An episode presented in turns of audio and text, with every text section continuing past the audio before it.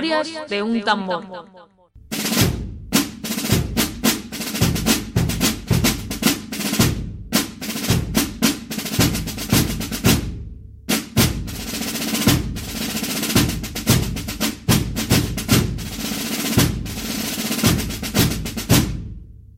Bueno, cuando los reyes católicos se dan cuenta que los, los descubrimientos y exploraciones de este nuevo mundo se pueden abrir a la empresa privada, es decir, los, exploradores, digamos, con, no como empresa estatal, va a ser un empujón para el descubrimiento de América, pero a aproximadamente 20 años se logra descubrir casi toda la costa atlántica de América, solo en 20 años. Primero, los exploradores de estos viajes fueron los, de hecho, compañeros de Colón, como vimos en otros audios, Alonso Ojeda, Juan de la Cosa, del que, que dedicamos un audio, y ya os dije, os dije antes que había que escuchar el audio de Juan de la Cosa, el de Cristóbal Colón, los hermanos Pinzón, bueno, etcétera, etcétera, todos estos que hemos conquistadores que hemos tratado y que veremos hoy algunos más de ellos.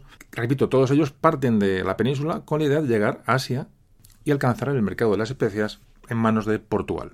A Colón se le permite hacer el cuarto, a su cuarto y último viaje, bueno, eh, por, ya digo, para intentar, ya digo, alcanzar estas tierras. Ya en un momento que Colón está en declive, se le prohíbe mm, pasar por la isla La Española, repito, hoy República Dominicana, Haití, y ya cierta desconfianza ante el marino genovés, ya hablamos de aquello en aquel audio, pero él estaba muy seguro de que iba a llegar a, las Indias, a las Indias, a Asia. Colón se topa con las, bueno, con las, evidentemente no puede pasar y se topa con las costas de, bueno, de Nicaragua, de Honduras, Costa Rica, Panamá, y él se creía que estaba realmente en, en Asia. La decepción es, es, grande y cuando regresa, pues prácticamente es marginado de toda actividad relacionada con América, muriendo en Valladolid en 1506. El siglo XVI, después del abandono de Colón, bueno, va a tener unos grandes cambios en la política del descubrimiento eh, para la corona española. La falta de, informaciones concretas bueno, y la poca fiabilidad de algún de, de estas exploraciones finales de Colón lleva a los reyes católicos a encargar a Juan Rodríguez de Fonseca, un personaje muy importante, primer eh, personaje que hoy vamos a escalar un poco más en la historia de, del descubrimiento de América y su exploración. Juan Rodríguez de Fonseca, la persona que se va a encargar de la organización, de, crear la infraestructura para crear un asentamiento en las llamadas Indias Occidentales. Rodríguez de Fonseca era un hombre de confianza de la corona española y que iba a, estructurar una táctica para pulir las informaciones un poco deficientes que ha dejado Cristóbal Colón. Y sobre todo también situar dónde estaban los portugueses con los que en este, ese momento la corona española estaba luchando por competir, ya digo, por ese mercado de las especias. Rodríguez de Fonseca. Juan Rodríguez de Fonseca, que por cierto, bueno, es que estos audios vienen, siempre decimos cómo llegan y cómo se llegan las cosas. Recuerdo cuando estuve en el Camino de Santiago en Coca, pasé por Coca, bueno, dando un paseo por la iglesia de Coca y no tiene ni las más remota idea. Me acuerdo que estaba allí, eh, está ahí el sepulcro, está enterrado Juan Rodríguez de Fonseca. Si visteis la serie de Isabel, eh, esta televisiva, salía el personaje de Juan Rodríguez de Fonseca, un personaje muy importante, y me conté con la gran sorpresa que estaba allí en, Coca, pues en la iglesia de Coca. Lo digo, pues uno pasa por allí, bueno, que sepa que está allí, es una, una curiosidad. Y ahí nació un poquito, me acuerdo, la, bueno, la, idea me, rondó la cabeza de hacer un audio sobre esta parte de la exploración y pensé dar un salto hacia Pizarro porque, bueno, me parecía oportuno, pero me he dado cuenta que no puedo quedar, no puedo dejar esta parte sin explicar. La parte de la conquista de tierra firme, porque sería, bueno, sería dejar la cosa con poca información. Bueno, pues Rodríguez de Fonseca va a organizar una serie de, expediciones que se llaman viajes de reconocimiento y rescate para la exploración de, este nuevo mundo y para el control de los portugueses, bueno, pues va a crear bueno, un, sistema de información casi de, espionaje, ¿no? Para bueno, intentar ver y competir con los portugueses digo, mediante esta serie de expediciones, como bueno, unas expediciones que ahora hablaremos, por ejemplo la de Alonso Vélez de Mendoza. Alonso Vélez de Mendoza, otro marino importante que va a recorrer todas las costas, las costas hacia, digamos, hacia el sur, eh, lo que hoy es ya Brasil, con mucho cuidado de no pasar la, línea imaginaria del Tratado de Tordesillas, todo eso lo hemos hablado en todos estos audios atrás, entonces ya digo, hoy este audio como es un nivel un poco más profundo, pues no vamos a tocar estos temas en profundidad, ni siquiera casi por encima, porque se supone que ya habéis escuchado los audios anteriores. Este nombre de viajes de descubrimiento y rescate eran unos viajes organizados de forma que la corona concedía licencias a quienes querían ir a descubrir. Lo que ocurre es que esta gente corría con los gastos de la empresa a cambio de qué? Pues de cuando llegara a tierra, a llegar a las islas, llegar a América, al nuevo mundo, bueno, poder comerciar, que entonces se decía rescatar, ahí viene el nombre de rescate, reconocimiento rescate, o sea, de, de exploración y comercio. Y bueno, se les permitiría rescatar eh, o comerciar libremente con los indígenas mediante el pago de un impuesto, el famoso quinto real del que ya hablamos, que suponía el 20% de los beneficios obtenidos. Eso pasaba a la corona. Pero bueno, dejando vía abierta estas expediciones eh, privadas, bueno, pues se va a abrir de luego el, capítulo el más grande prácticamente de la historia de España y uno de los más grandes de la, de la humanidad, que es la exploración del Nuevo Mundo. Estas primeras expediciones, eh, incluida la de Juan de la Cosa, que estamos hablando, pues realmente no van a producir un resultado económico importante, es decir, no va a haber mm, una acumulación de riquezas, descubrimiento de oro, pero sí que van a ayudar a, a cartografiar para posteriores incursiones. Y a ser de gran importancia el conocimiento de las costas y la, cartografía que estos mm, realmente científicos iban a dejar. Cuando llegaban a, volvían a la península, todos los capitanes de las naves eh, reportaban la cartografía a Rodrigo de Fonseca. Rodrigo de Fonseca se encargó de acumular información y organizar posteriores expediciones. Personaje importantísimo y bastante desconocido.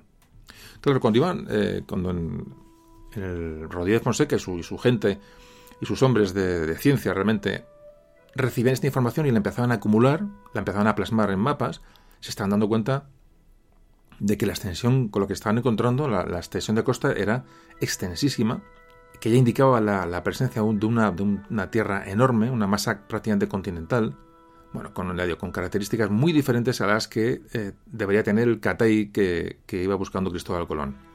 Claro, lo que se suele decir, cuanto más se sabe, menos se sabe. Entonces se estaban dando cuenta de que los interrogantes que se levantaban ante estas, estos, estas informaciones que iban llegando, había que, seguir explorando y crece el deseo de explorar esas tierras que se habrían desconocidas. Fonseca lo que hace es organizar eh, automáticamente nuevas eh, expediciones, por ejemplo, las que, realizaron las que realizó Vicente Yáñez Pinzón, Diego de Lepe, Alonso Vélez de Mendoza, que antes hemos comentado, Luis Guerra, Juan de la Costa, que hemos hablado, y Rodrigo de Bastidas. Rodrigo de Bastidas es un personaje importante y también bastante desconocido. Repito, estas expediciones lo que buscan fundamentalmente es el paso hacia el oeste, hacia Asia, donde no se esperaba encontrar este continente, pues nos encontramos unas grandes masas de tierra, pero ya no es la exploración de esas tierras, sino el buscar ese paso que dé paso hacia, digo, hacia, hacia las especias. Hay que decir que la expedición de Rodrigo de Bastidas en 1501 es paralela a, Colón, es decir, Colón hace su última expedición en 1502, o sea que Rodrigo de Bastidas va a explorar las costas del Caribe buscando ese paso al igual que Colón, es decir, es, es coetáneo y paralelo a Colón. Fijaos la importancia que tiene Rodrigo de Bastidas, y repito, muy, muy desconocido. Y fundamentalmente se van a encontrar con las costas de lo que hoy es Panamá, lo que entonces se llamó Darién, esa zona de, ya digo, del oeste del Caribe. Bueno, así, esta pequeña introducción de lo que vamos a hablar hoy, vamos a hablar un poquito en, profundidad sobre Rodrigo de Bastidas, que va a ser el, bueno, el, realmente el descubridor de las costas panameñas.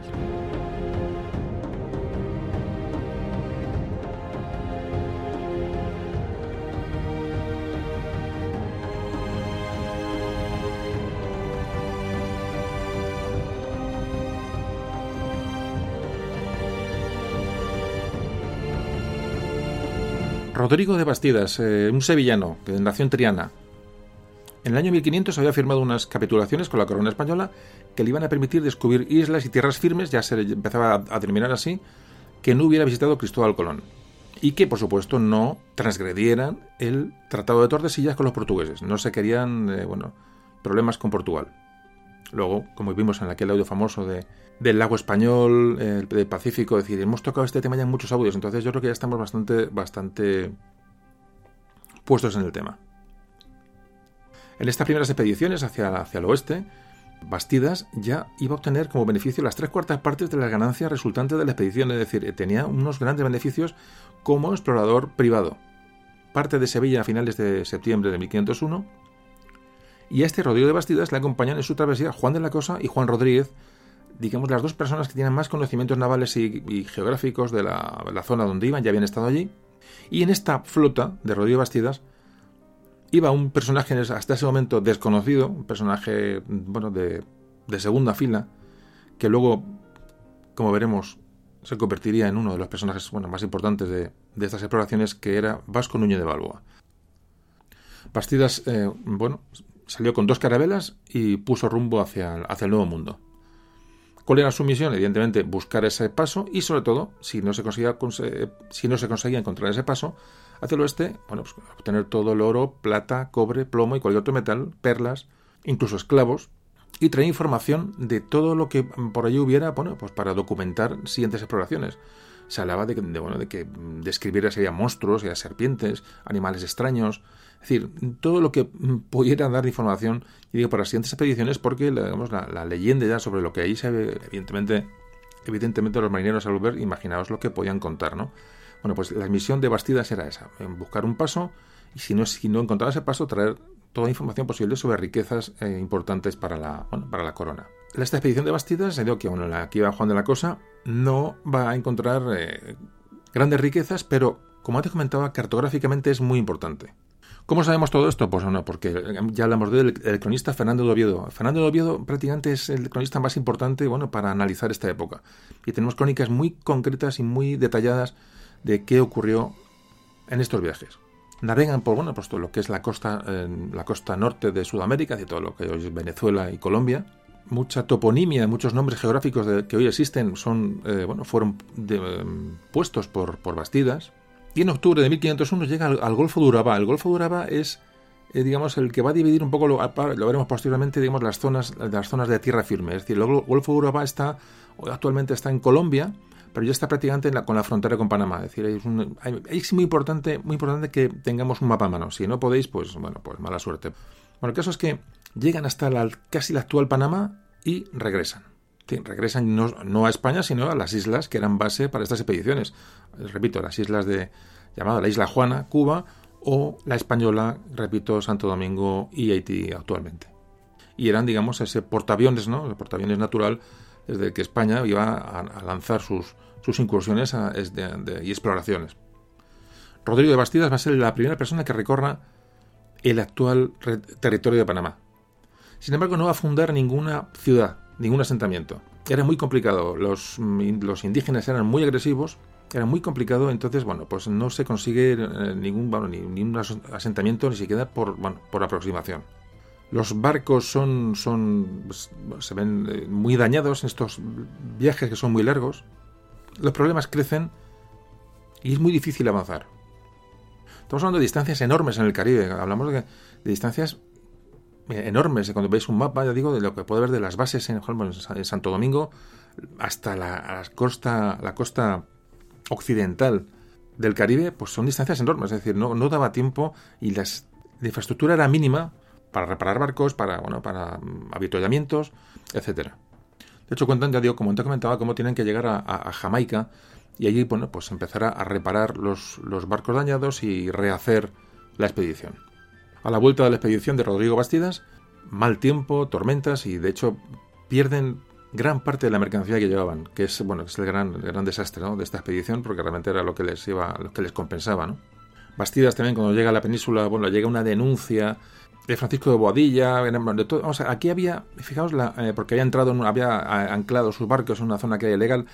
Claro, cuando primero, primero las distancias, los tiempos de comunicación eran muy complejos y luego que si los, eh, la corona española dejaba a marinos privados ir a, este, a estos descubrimientos, a estas exploraciones, las rencillas entre unos y otros eran terribles, las delaciones eran constantes, las denuncias eran, eh, constantes.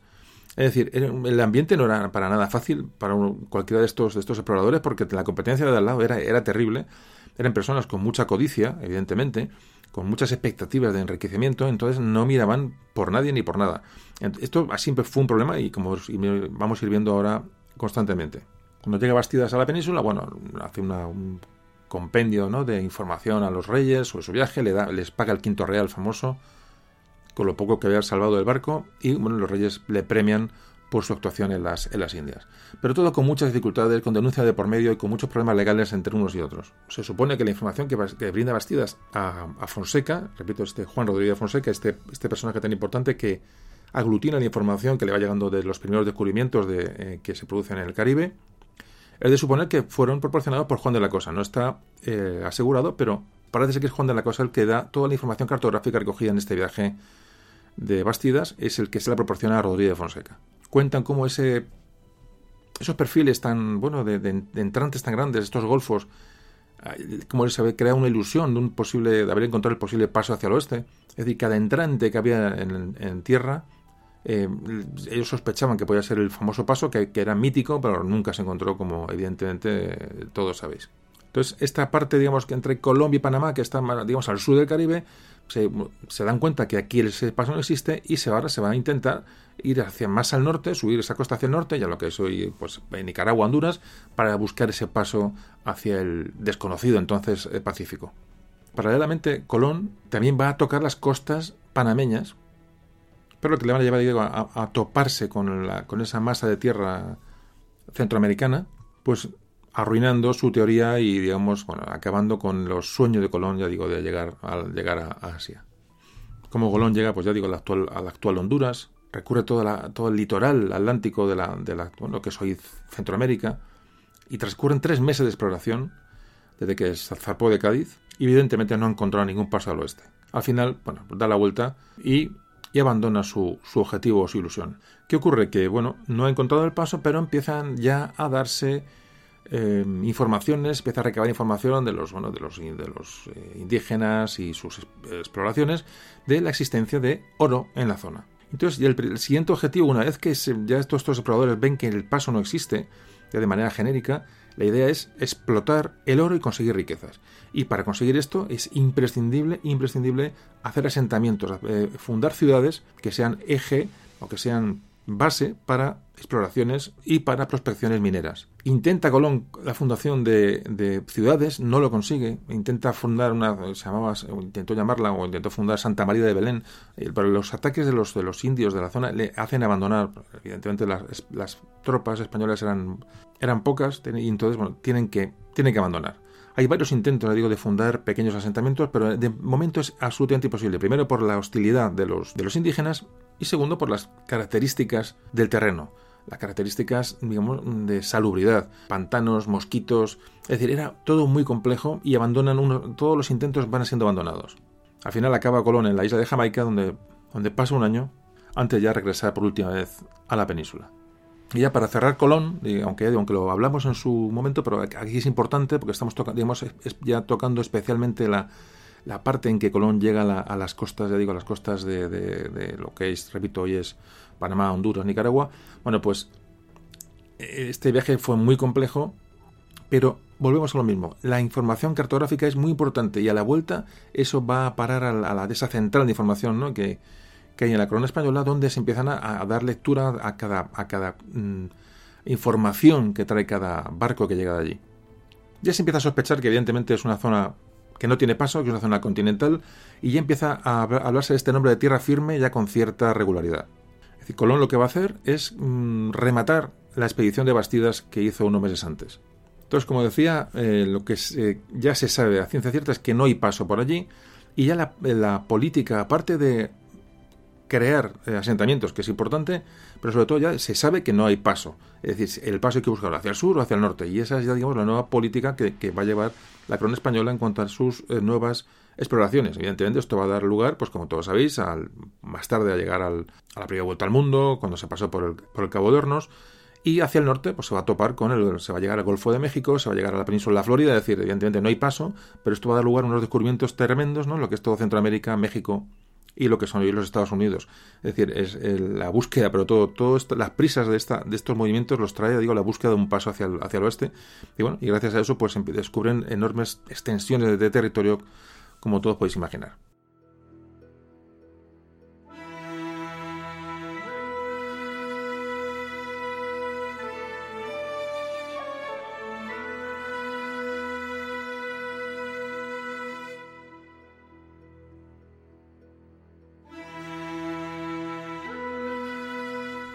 A partir de ahora ya el concepto de tierra firme es algo, es un hecho. Es decir, ya se denomina tierra firme a todas estas, estas masas de tierra que han encontrado en estas expediciones, tanto Bastidas como Cristóbal Colón. ¿Qué ocurre? Que estas islas que se han descubierto en el Caribe, digo, aunque eran grandes extensiones, empiezan a perder importancia y ya se busca, se sabe que hay riquezas en este nuevo continente descubierto, se sigue buscando ese paso paralelamente, pero la, la necesidad de asentarse en esta conocida como tierra firme prácticamente ya es una necesidad que se pone a la altura de conseguir ese paso hacia el oeste. Es decir, ya las, dos, los dos objetivos son claros. Uno, el establecimiento de asentamientos en tierra firme y dos, en la, el, bueno, el encontrar, descubrir ese paso hacia el oeste. para controlar este nuevo territorio descubierto, que realmente es un nuevo descubrimiento dentro del descubrimiento que lo que es América, el descubrimiento de tierra firme, de la, esa masa continental que no tiene paso hacia el oeste, crea, bueno, crea una serie de expectativas, es decir, es otra notición en el momento, ¿no? En aquella época. Entonces, para controlar aquel territorio y para organizar su exploración y los asentamientos y su, su administración, se redactaron las famosas capitulaciones de Burgos en 1508. Otro asunto muy importante que hemos tocado también en audios anteriores y hoy repetimos y remarcamos con más énfasis. Entonces, en estas capitulaciones de Burgos se van a organizar dos expediciones importantísimas y dos expediciones que van ya, digamos, a dividir la zona descubierta, esta zona mm, de tierra firme, en dos partes. Y aquí aparecen ya dos personajes importantes de los que hablaremos durante un tiempo. Uno es Alonso de Ojeda. Alonso de Ojeda, a esta persona se le va a designar la exploración desde el Cabo de la Vela. El Cabo de la Vela está en la punta norte de lo que es Venezuela. Repito la importancia de tener un mapa. Al Golfo de Darién. Golfo de Darién donde, es donde se dividen hoy actualmente Colombia y Panamá. Es decir, desde la punta más norte que hoy es Venezuela, vamos recorriendo la costa hacia el oeste y nos encontramos con el Golfo de Darién. Esa zona se le va a asignar a Alonso de Ojeda. Repito, lo que es la costa de Venezuela y Colombia. A ese territorio se le va a denominar Nueva Andalucía, a cargo de Alonso de Ojeda. Esto se, hace antes de partir, es decir, con esa información cartográfica que tiene, que tiene Fonseca, que le han proporcionado todos los pilotos, incluido bueno, Juan de la Cosa, por ejemplo, es el de lo más importante. Bueno, pues esa, toda esa información, ese compendio de mapas que ya empiezan a, a, tomar forma, y más hacia, hacia el norte, la siguiente zona se le va a asignar a Diego de Nicuesa. Diego de Nicuesa, otro personaje importante, ya digo, y bastante desconocido lo que hoy es Panamá, Costa Rica y Nicaragua, y Honduras. Esta zona se, le va a conocer, se va a conocer como Darién y un poquito más tarde ya se conocerá como Castilla de Oro. Pero bueno, nos quedamos con estos nombres. Nueva Andalucía, Venezuela y Colombia y Castilla de Oro, lo que hoy es Panamá, Costa Rica y Nicaragua y, parte de Honduras.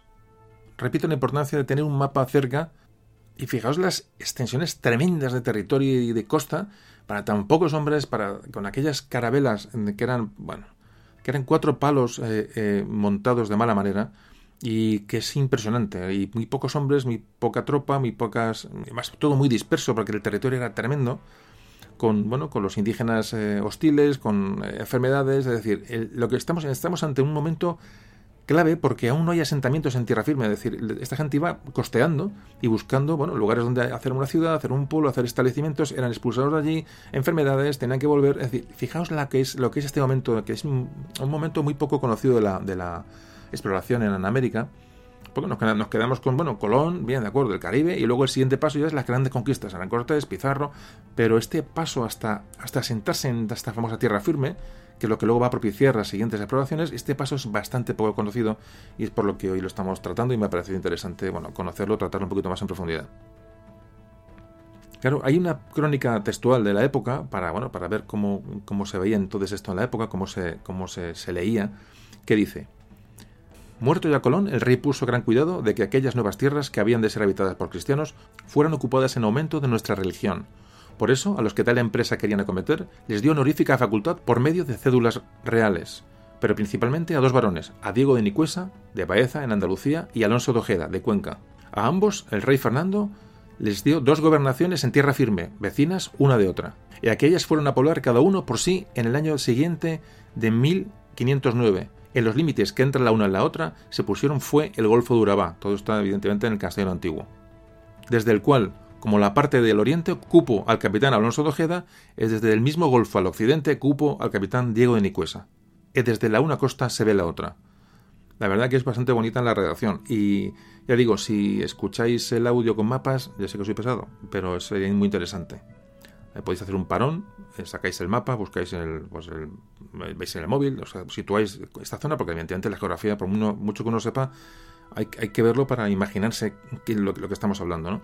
Bueno, si lo podéis hacer, pues fenomenal.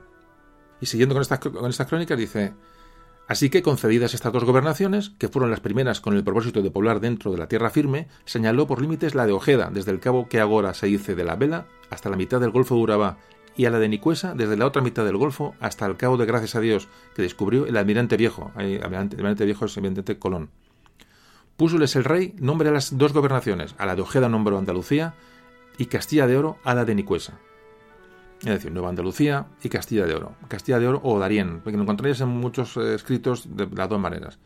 Eh, Darién y Castilla de Oro pues, es lo mismo y la otra era Nueva Andalucía. Repito, Nueva Andalucía, la parte de las costas de Colombia y Venezuela y mm, Castilla de Oro, pues la parte, ya digo, de Panamá hacia el norte. En las crónicas de Bartolomé de las Casas, muy importante en esta época, también eh, habla, se refiere a, este, a estos primeros asentamientos de la siguiente manera. Dice que fueron las primeras con el propósito de poblar dentro de la tierra firme. Es decir, el propósito es la población, el asentamiento.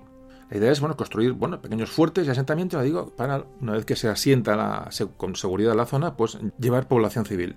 Y luego hay una cláusula que el rey Fernando les pone en, estas, estas capitulaciones de, exploración a, estas, hasta a Nicuesa y a, y a Ojeda, y les dice textualmente, eh, ya digo, es que es muy curioso leerlo, dice, incluirán de más pobladores y de otro gobernador que vos y los que allá estuviereis podéis venir cuando quisiereis libremente a estos reinos, sin que os sea puesto impedimento alguno. Es decir, les dice, bien, llegáis allí, os establecéis, pero nombréis un gobernador, una o sea, un segundo gobernador, para que podáis venir a, la península y contarme lo que está ocurriendo. Es decir, hay un control, porque repito, viajes muy largos, muchos, bueno, de hecho, digo, el control es, muy complicado, como podéis imaginar, ¿no? De aquellas, en esos tiempos, en aquellas zonas, a esas distancias, y ahí cada uno un poco campaba por sus respetos. Entonces, como el rey le dice, bien, llegáis allí, pero no, no, no tenéis la excusa de no poderme dar información personal, cuando es decir, nombráis un gobernador y venís aquí a la península y me contáis lo que estáis, lo que estáis haciendo.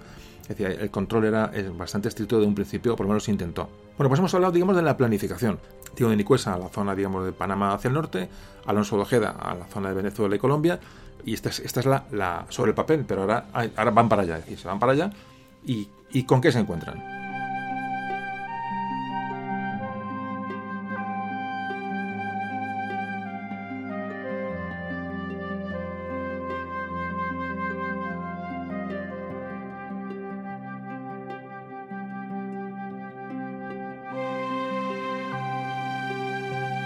Ni que decir tiene que esas expediciones ya, bueno, evidentemente parten de la península, pero no van del tirón hacia las costas, digo, eh, de, tierra firme, es decir, paran en sobre todo en la, española, en la famosa isla española, que donde bueno, pueden hacer una escala y donde se reorganizan. Entonces, las dos expediciones, una vez que están en la isla española, en la española, de ahí parten a las expediciones y a los, y a los territorios encomendados. La primera expedición que sale es la de Alonso de Ojeda, y al llegar a lo que hoy es Cartagena de Indias, que es el primero, la primera zona donde tocan, esa, esa, esa gran bahía protegida, es una zona de seguridad, como que hemos hablado pues, en el audio de Blas de Lezo, ¿os acordáis? Eh, Cartagena de Indias es una ciudad clave en la estructura comercial y defensiva de España en, el Caribe bueno, pues esa, zona ya, ya, ya, la descubren y se dan cuenta que es un entrante de, mar, una zona protegida para hacer un puerto, para hacer una ciudad, una zona que se puede defender. Entonces, bueno, Cartagena ya tiene importancia, o hacer lo que es lo que hoy es Cartagena, entonces no había ningún asentamiento. De ahí, bueno, pues empieza a intentar, eh, ya digo, los, los, primeros enclaves. Ahí están los, los encuentros con los famosos indios flecheros, que le llamaban los españoles, que su problema era que tienen, lanzaban flechas con gran destreza, pero además eran flechas venenosas. Le llamaban que eran, llevaban, ¿cómo las llamaban los españoles? No recuerdo, sí, flechas que tenían eh, con hierbas, creo que decían. Flechas con hierba, y hierba, al decir hierba se referían a, veneno. los primeros intentos de Ojeda en la zona de Cartagena son, sí, son, infructuosos, no consiguen vencer la resistencia de los indígenas de la zona, y tienen que salir de allí y buscar otro asentamiento y dejarlo para un momento más, para un momento posterior.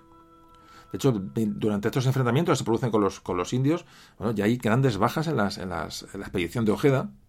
Y bueno, al final, después de muchos sacrificios, logran establecer un pequeño asentamiento al oeste del Golfo de Uraba, y es, es lo que se llamó San Sebastián, un asentamiento muy, bueno, muy precario, que no se puede llamar ni asentamiento mm, importante, bueno, es un intento que se llama San Sebastián, mm, eran chozas de paja realmente, o sea, no, no se puede hablar ni, ni, de asentamiento, pero bueno, es un intento, ¿no? Entonces ahí se intenta construir pues empalizadas, una especie de fortalezas, eh, bueno, como se podían hacer en aquel momento con los pocos medios que aquella gente llevaba, para desde ahí pues tomar, eh, bueno, es una base para explorar eh, territorios en el interior.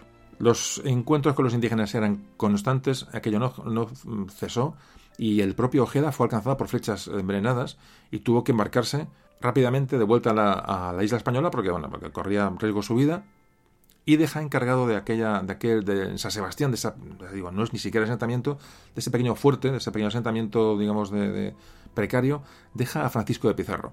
Aquí repito, es un poco el origen del podcast. Es decir, eh, cuando he empezado a leer sobre Pizarro, porque además es un tema que me interesaba y vi la posibilidad sobre hablar, hablar de Pizarro, que evidentemente hay que hablar, empecé un poco a leer las crónicas de la época, qué se podía sacar de, de, Pizarro, me di cuenta que, había que tocar este tema. Es decir, no se puede hablar de Pizarro sin hablar de estos primeros intentos de, tierra firme. No, no, se, no se entendería. Entonces había que dedicarle un audio eh, concreto. Repito, audio, como digo, decía al principio, nivel 2, un poco más, más profundo. Como digo, cuando se embarca Ojeda eh, herido, deja a cargo de esa aldea, por, como podemos llamarla, de San Sebastián a Francisco Pizarro, que luego será el conquistador de Perú, del imperio inca. Cuando se sabe los problemas que tiene Ojeda en el, ya digo, en la zona de, del Golfo de Urabá, es decir, repito, Golfo de Urabá que está prácticamente entre lo que es la frontera de Colombia y Panamá, esa esquinita que hay abajo en el, Caribe, pues envían a, a Martín Fernando de Enciso, otro personaje que también es importante en este momento y va a, socorrer a la expedición de Ojeda. Llega al asentamiento, ya digo, el Golfo Urabá de este en San Sebastián, donde estaba el mando, como te comentaba, el Francisco Pizarro, y desembarca. Aquí ocurre un, momento que es importante, bueno, por lo más que importante es curioso. En la expedición de Martín Fernando de Enciso, en ayuda de Ojeda, ya digo, cuando llegan allí a San Agustín, donde está Pizarro, le había dejado de, bueno, al mando de aquello, porque va herido, bueno, pues llega llegan los refuerzos, desembarcan y de repente, bueno, ven que de un tonel, se, dice que de un tonel o de unas, entre unas velas de repuesto, ven que se mueve o tal, y sale, sale ahí un tío, un tío que iba de polizón. Bueno, pues ¿Sabéis quién es este polizón que sale del barco de Enciso cuando llegan allí a, San Agustín? lo que estamos hablando es nada más y nada menos que Vasco Núñez de Balboa. Vasco Núñez de Balboa iba de polizón en la, nave de, Enciso, le digo que iban a socorrer a estos hombres, y desembarca allí, bueno, y prácticamente las, leyes eran muy estrictas sobre, los, eh, los, polizones, sobre la gente que se escondía en los barcos, y lo más fácil era que lo hubieran dejado en una isla desierta o abandonada y, haber dejado ahí morirse de, asco, que era lo que se hacía con muchas de estas gentes, pero además como conoce, la, es un personaje de mucha valía, evidentemente, fijaos que va con de Balboa, quien, de aquí estamos hablando, y bueno, y no prescinden de él, evidentemente, y se queda con ellos. Pero fijaos la cuestión, o sea, cómo dice, ¿qué ¿este quién es? Que sale de un barril, sale de un barril o escondido en la bodega del barco aparece Vasco Núñez de Balboa. Pero Vasco Núñez de Balboa que al parecer huyó de la española porque tenía deudas. Eh, luego hablaremos de Vasco Núñez de Balboa un poquito más concretamente, vamos un poco adelantando, pero este escapa de las deudas metiéndose de policía en el barco de Enciso. Se entera que van a. Fijaos en qué barco se mete, un barco que va prácticamente a, bueno, a, lo, desconocido. Y de allí sale, sale digo, de un, se supone que de un barril escondido. Eh, además acompañado de su perro, el leoncico, que se llamaba el perro, sí, leon, leoncico, el perro de Vasco Unido de Balboa. Y además se lleva hasta su perro. Ah, impresionante, la verdad. Que, o sea, que son personajes que eh, son, se mueven en ese terreno mm, que toca la heroicidad, eh, la valentía, pero también un poco el, truanismo, ¿no? O sea, era un pequeño truán, o sea, Vasco de Balboa, un tío que, tiene dudas, se esconde en un barco, o sea, ese, esa ¿no? ese halo de héroe, ¿no? de conquistador, ¿no? cuando llega, al Pacífico y tal. Eh, eh, claro, esto evidentemente su, su, imagen la toca, ¿no? Pues la toca, bueno, porque, bueno, porque eran hombres, ¿no? Tampoco es que el héroe puro no existe. Pero para que os fijéis un poco que en esta gente buscando su, su bueno, riqueza, su expansión personal, evidentemente, pues, pues hacían lo que, lo hiciera falta. Lo que no quita, evidentemente, ese rasgo épico que tiene el descubrimiento de América y la, y la exploración, ¿no? Evidentemente. Pero es un dato bastante, bastante curioso. Claro, ¿qué ocurre? Para Enciso y, y, Pizarro, que estaba allí en solitario, los conocimientos de, de Núñez Balboa son importantísimos porque conocía, ya conocía el territorio, había, formado parte de algunas expediciones. Y estas informaciones que tiene Núñez Balboa permiten a estos hombres que están allí un poco ya copados por los, por los indígenas moverse de allí y refugiarse en lugares más seguros, donde se supone que eran tierras más fértiles, tierras más ricas en oro y con los habitantes más dóciles. Esta información la proporciona Núñez de Balboa, que conoce, que tiene alguna información sobre zonas que pueden ser mucho mejores para por un posible asentamiento.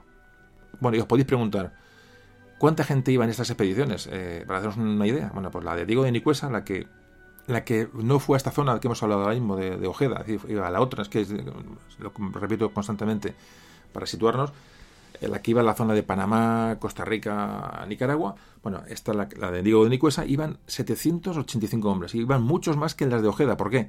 Porque había habido rumores de que había mucho más riqueza en la zona norte que en la zona ya conocida de Venezuela y Colombia, la antigua Venezuela y Colombia, la zona de lo que se, conoció en principio como Nueva Andalucía. la gente se alistaba a la expedición que más le convencía. Es decir, en la española eh, había dos expediciones, esta gente ponía su dinero y contrataba gente y, soldados que se fueran con ellos y evidentemente los soldados se apuntaban o la gente se apuntaba, los pilotos, los marineros, a la expedición que más eh, bueno, que más posibilidades o más, o más prometía de cara a, bueno, adquirir riquezas. Entonces la expedición de Nicuesa era muy, mucho más numerosa que la de Ojeda. Simplemente por este, o sea, no pensé que se no, vamos a ver, 250 aquí, 250, no, no, no. Ah, eran voluntarios y bueno, y el que más ofreciera, el que, el, digamos, el que, el comandante, el capitán que, que de estas naves, estos exploradores que más tranquilidad ofreciera a los, a la gente, más seguridad, tuviera más prestigio, eran los que se llevaban la mayoría de los, bueno, de la, de digo, tripulaciones, soldados, etcétera. Parece ser que la expedición de Nicuesa pasa por la zona, es decir, va, va, va a su territorio asignado, pero pasa por la zona de, Ojeda, que le correspondía a Ojeda, y se dan cuenta del problema que ya ha tenido, la Ojeda ha salido antes que Nicuesa, y de que le ofrecen ayuda para socorrerles, pero al final, bueno, la cosa, pero fijaos cómo hay, es, incomprensible cómo se pueden ir encontrando, es decir, si no hay una cartografía y no hay una, una organización previa muy importante. Y esta gente tampoco iba a, la ligera, sabían por dónde iban. Ya digo, y las cartografías previas, por eso antes hablamos que esos viajes que son en teoría fracasos, no lo son tanto porque la, información eh, geográfica es muy importante. Bueno, el caso es que Nicuesa bueno, intenta socorrer o ofreció socorro a esta gente que estaban, ya digo, con Pizarro, con eh, de Balboa, con eh, Ojeda, que tuvo que abandonar herido. Es decir, hay un, contacto entre ellos, pero ellos van hacia la zona asignada. Hemos dejado Ojeda en Nueva Andalucía, con Pizarro, con Núñez de Balboa, ¿vale? Ahora nos centramos en la exploración de, la, de lo que era el Darién o, o Castilla de Oro. Ya digo, a cargo de Nicuesa. Bueno, pues parten de, la, de, bueno, de esa bahía de Cartagena de Indias, salen de allí con una carabela y dos bergantines más. Bueno, al final que, bueno, después de una gran larga travesía, eh, costeando, llegan al cabo Gracias a Dios, es un cabo que ya estaba descubierto, que había descubierto Colón en su último viaje. Es decir, ya estaba cartografiado, ya sabían dónde iban, o tenían una noción aproximada. Y esas tierras son las llamadas tierras de Veragua. Os conocerán, luego hay un, un título nobiliario que tiene el nombre de Veragua, decir, os, sonará.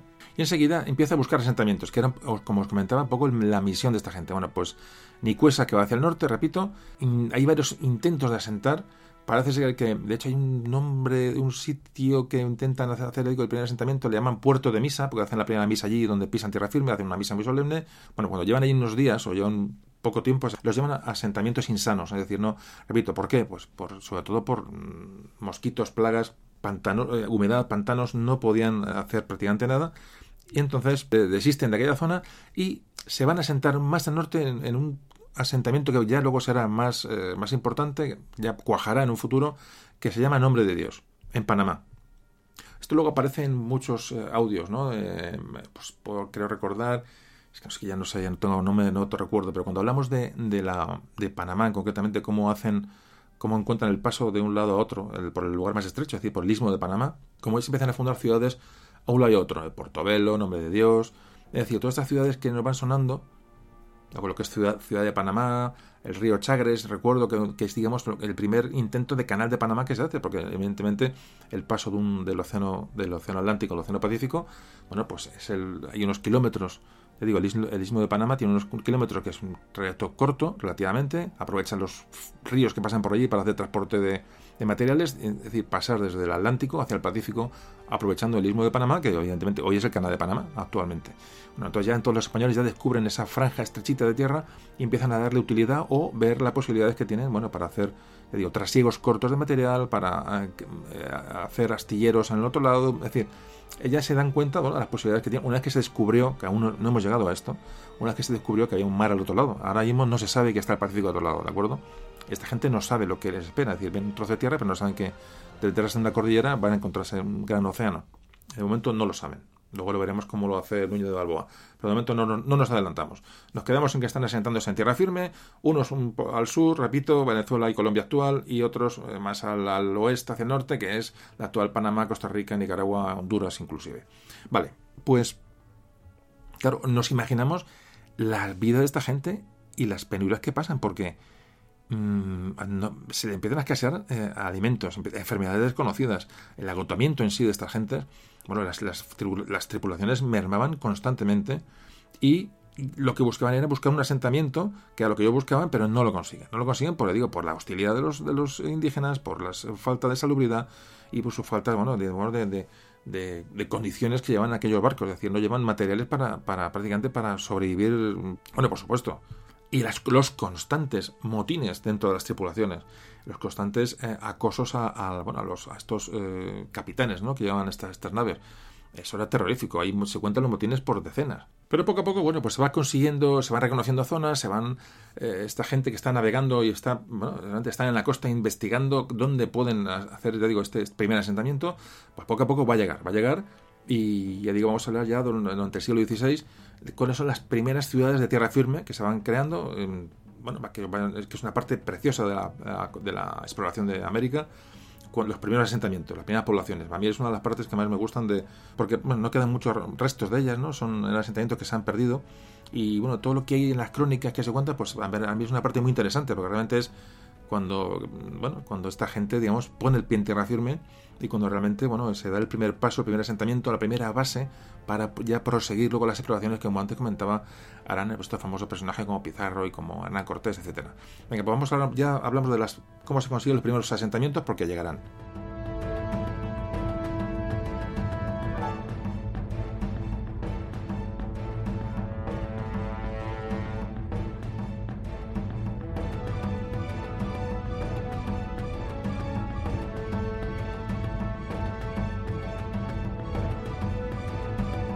Bueno, para conseguir las primeras, eh, vamos a llamarlas ciudades, eh, pero un poco pretencioso llamar ciudades aquello, pero bueno, vamos a, llamar asentamientos, ¿no? Claro, la facilidad que tienen es que ya no parten de la península, como te comentaba, sino parten de la española, fundamentalmente, ¿vale? Es decir, van de la española a tierra firme, es decir, el trayecto es mucho más corto y las posibilidades mm, suben, suben porque bueno, es más fácil eh, hacerlo así. Las distancias son menores. Aunque estos primeros intentos, como hemos visto, han sido negativos, de Nicuesa y de Ojeda, poco a poco, como te comentaba, bueno, realmente, aparte de que tenían que intentarlo, es que era que es su obligación, es decir, el, contrato que había firmado, las capitulaciones que habían firmado con la corona, eran que se les daba la prioridad de eh, hacer asentamientos en tierra firme. Esa era su misión. Y el primer asentamiento va a llegar por fin en 1510. Va a ser, digamos, el primer asentamiento permanente en la costa occidental. Ya digo, en este momento ya se llama tierra firme. Ya estas tierras descubiertas ya tienen el nombre de tierra firme. Y el primer lugar que va a cuajar va a ser la ciudad o el pueblo el asentamiento de Santa María la Antigua del Darién. Repito, el Darién, que también se conoce como Castilla de Oro. Bueno, pues esta ciudad cuaja porque Ojeda había dejado un grupo de, soldados y expedicionarios en, en, Urabá, en el Golfo de Urabá, y este primer núcleo que lleva a tener oficialmente título de ciudad. Bueno, en Santa María la Antigua del Darién ya no quedan restos de aquello, pero se situó en, lo que es eh, Colombia prácticamente pegada a Panamá, es decir, pues en la zona que hemos hablado del, del Golfo de Urabá. Repito lo de la importancia de ver, de ver los mapas. Bueno, pues ahí se consigue milagrosamente, bueno, cuajar un asentamiento, me imagino, con pactos con los, con los indígenas, es decir, con, mano izquierda, bueno, y me imagino que cultivo, unos pequeños cultivos, eh, asentando ganado, no me imagino cómo puso aquello, pero al final esas gentes consiguen sobrevivir de una manera autónoma, es decir, eso es lo que llama un asentamiento, pues imagino que pescando, etcétera. Lo que podemos imaginar lo que es, eh, lo que tuvo que ser aquello, ¿no? Es imposible imaginarlo, pero bueno, intentamos darle a esto una, lógica, pues es muy difícil imaginarlo. Hay que pensar que ya desde Cristóbal Colón hubo muchos intentos de, fundación de ciudades.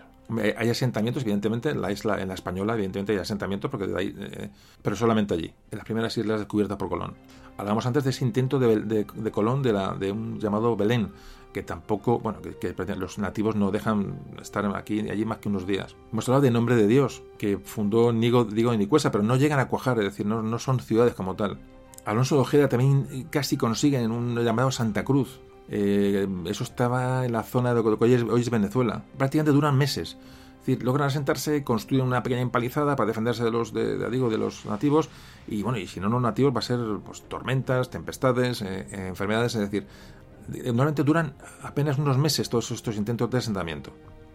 Hablamos también antes del famoso San Sebastián de Urabá, donde estaba Pizarra, donde eh, fue herido Ojeda y dejó a Pizarra al mando, pero no cuajan, es decir, son asentamientos que construyen pequeñas chozas, pero no hay una infraestructura para ser autónomos, para decir, para, como ciudad, es decir, una, un asentamiento que pueda vivir por sí mismo. Pero por fin, ya digo, se consigue esta primera ciudad con título de ciudad que es Santa María la Antigua del Darién.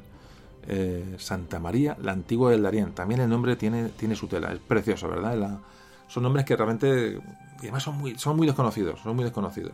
Es decir, al fundar esta ciudad, Santa María la Antigua, ya hay una base, bueno, pues para empezar a explorar. Es decir, hay un sitio seguro donde regresar, que es lo importante. Es decir, que realmente ese era, el problema y donde tener eh, habituallamiento. Normalmente estos asentamientos, como este de Santa María, eh, normalmente lo que están hechos normalmente en lugares donde las tribus son más pacíficas, es decir, más fáciles de dominar o más proclives al pacto. Muchas veces ya al pactar con los, con los indígenas, estos ya daban, como ocurre en Santa María en este caso, ya no solamente que no te van a atacar, sino que además eh, el intercambio de, bueno, de, bienes entre unos y otros, lo que van a, dar es que estos indios ya tenían una infraestructura de supervivencia, es decir, de alimentación, de cultivos, de, ganadería, para intercambiar con los españoles, con lo cual, bueno, pues mm, si estás en paz con ellos, evidentemente puedes vivir allí. Es decir, la infraestructura agrícola fundamentalmente se la dan bueno, los indígenas de, las, de esas zonas que van, que van explorando. Resumiendo estas expediciones de Ojeda y Nicuesa, ahora hablaremos un poquito de los personajes muy por encima para ya cerrar este tema. Desde el punto de vista de expedición, con el objetivo que ellos llevaban de buscar asentamientos, fueron realmente un fracaso porque, primero, ni encontraron riquezas ni las recogieron, ni lograron hacer pues, un número mínimo de ciudades eh, fijas o ciudades seguras. Fundamentalmente esto fracasa por la hostilidad de los indígenas. Es el, elemento que va a dificultar la misión de estos dos hombres. Fijaos que, por ejemplo, por, ya por una descripción, como te comentaba, de estos dos personajes, Alonso de Ojeda, nació en Cuenca. Bueno, Alonso de Ojeda estuvo en la toma de Granada de, lo, con los, de los reyes católicos. Fijaos que el personaje que estamos hablando. Acompañó a Cristóbal Colón en el segundo viaje y este Ojeda, nada más y nada menos, que participa en la fundación, si os acordáis, en el, cuando hablábamos en el audio de Colón, bueno, pues comentábamos que, fundan una ciudad en, la, en, la, Española, la isla de la Española, que es la Isabela. Bueno, pues en la, la, Isabela ya participa eh, Alonso de Ojeda. Es la primera ciudad, digamos, que se asienta en esta isla. Digamos que los primeros asentamientos, ya hablando de asentamientos, el primer asentamiento, aunque desapareció, fue el fuerte, ¿cuál es? El fuerte de la Navidad, que se hizo con los palos de la Santa María. Se hizo una, una empalizada, se llamó fuerte, ese fuerte desapareció a la vuelta de Colona. Cuando vuelve allí, no, allí no quedaba nadie. Se crea luego la Isabela, que hemos comentado ahora, y luego la tercera ciudad, tercer establecimiento fijo español en América, va a ser Santo Tomás, el fuerte de Santo Tomás, que realmente fue alcaide este Ojeda. Estamos hablando de personajes de una altura tremenda, no es Alonso Ojeda que un tío llegaba por ahí a explorar, no, Alonso Ojeda tenía, un, tenía unos antecedentes tremendos. De hecho, Alonso Ojeda es el, tras Colón, es el primer español que tiene permiso para conquistar y descubrir tierras en el Nuevo Mundo, después de Colón. Gobernó algunas zonas de, lo que hoy es Venezuela, participó en batallas importantes contra los indígenas, eh, que, bueno, que realmente, eh, es, ya digo, antes repito que Ojeda estuvo en el viaje con Juan de la Cosa y Américo Vespucio, es Alonso de Ojeda el que pone el nombre a Venezuela, que también lo hemos comentado en un audio, al ver, cuando ve las zonas de los indígenas eh, donde viven, que están construidas sobre el agua, sobre zonas pantanosas, él lo, relaciona con, la Venecia que él, que él conocía, y de Venecia viene pues este nombre de, Venezuela. Alonso Ojeda al final se casó con una indígena, a la que puso el nombre de, Isabel, con, con ella tuvo tres hijos. En fin, un personaje que también puedes leer sobre él y hay bueno no hay mucho escrito porque realmente no hay muchos datos eh, nos fiamos de las crónicas y, poco más entonces bueno conviene saber sobre este personaje Alonso de Ojeda el otro hombre que fue a la otra zona Diego de, Nicuesa fue a la zona de Castilla de Oro bueno pues este era de Torre Don Jimeno de Jaén tuvo muchos problemas aunque la, su zona era en teoría más rica y más y más atractiva tuvo muchos problemas Nicuesa muchos problemas fundó la, ese asentamiento de nombre de Dios que está muy cerca de lo que es el estrecho de lo que es el, canal de Panamá. Tuvo problemas con Núñez de, luego veremos, hablaremos de Núñez de Balboa y el descubrimiento del Pacífico, pero bueno, tuvo problemas con Núñez de Balboa. Repito, las pugnas entre estos hombres eran constantes, constantes. O sea, la, bueno, pues eran, la codicia realmente era, era, estaba ahí, ¿no? Es, así, ¿no? Eso no se puede negar. Entonces, los choques entre ellos eran constantes, absolutamente constantes, y mucho más a la distancia en la que estaban de cualquier control de la corona, ¿no? Luego hablaremos de Núñez de Balboa y veremos este caso cuando llega Nicuesa a pedirle cuentas a Núñez de Balboa en un momento determinado y desembarca, eh, digo, en la zona de lo que es eh, Nueva Andalucía, Núñez Balboa, digamos, le echa encima a los colonos, le echa encima a la gente, así que lo obligan a embarcarse, le obligan a marcharse de allí y le embarcan en una nave que no está en buenas, condiciones, con pocas provisiones, esto ocurre en 1511, y le dicen que vuelva a nombre de Dios, a la ciudad o al asentamiento o a la población o a lo, que queremos llamarlo de nombre de Dios, pero durante el camino o durante la, la navegación, bueno, pues la, nave es sorprendida por una gran tormenta y se hunde. Así que Diego Nicuesa se ahogan en un naufragio en el mar Caribe y nunca se encontraron sus restos. Fijaros la, puna entre unos y otros. Es decir, Nicuesa muere ahogado en algún lugar del Caribe Ya digo, pues le expulsa a Nuño de Balboa de, Es que fijaos, mm, eso ahora cuando hablamos de Nuño de Balboa, que es el siguiente punto del audio, lo vamos a ver. Al final Nuño de Balboa es reconocido como, bueno, por la corona de Castilla, por eh, como primer gobernador y capitán general de la provincia de Darién. Darién o, repito, Castilla de Oro. De las dos maneras se la, se la conoce. Bueno, pues hemos visto, recapitulando, hemos visto las dos expediciones que, bajo la organización y, control de Fonseca, desde la península, a Ojeda y Nicuesa. Es decir, en la zona de Nueva Andalucía y la zona de Castilla de Oro o Darién ya se intentan los primeros asentamientos. Se consigue un asentamiento en, la, en Castilla de Oro, Darién, de Santa María la Antigua de Darién. Poco a poco son asentamientos muy pequeños, nombre de Dios. Es decir, se empiezan eh, a hacer asentamientos muy precarios, pero se empieza a conseguir. Esto luego será, eh, digamos, las bases de las que, bueno, de las que luego no hablaremos cuando, repito, otros conquistadores exploren tierra adentro. Bueno, pues ya vamos a hablar de Vasco Nuño de Balboa. Vasco de Balboa, que realmente es un personaje que tiene importancia, mucha importancia por lo que consigue, pero, pero realmente el personaje en sí, bueno, no tiene la información suficiente o el, recorrido suficiente, que sea biológico, como para dedicarle un audio. Eh, si no es adornado con todas estas cosas que ya hemos tocado, ¿no? El paso hacia el oeste, las especias, el descubrimiento del Pacífico, es es muy importante lo que hizo el de Balboa importantísimo, casi es universalmente importante. Pero realmente el personaje, como ahora veremos, pues no tiene mucho recorrido en cuanto a la digo, primero en vida, porque muere pronto, como ahora veremos, y mejor tocarlo en este audio, que creo que estamos condensando bien lo que es tierra firme, lo que es este momento, el paso entre el descubrimiento en sí del Caribe al paso a, los, a las exploraciones continentales importantes y luego al, conocimiento del Pacífico, que eso lo vimos en el audio del, Pacífico. Creo que es fundamental hablar de esta época, de este proceso, para, bueno, para completar cómo se exploró América. Hablamos enseguida ya de Vasco Niño de Balboa.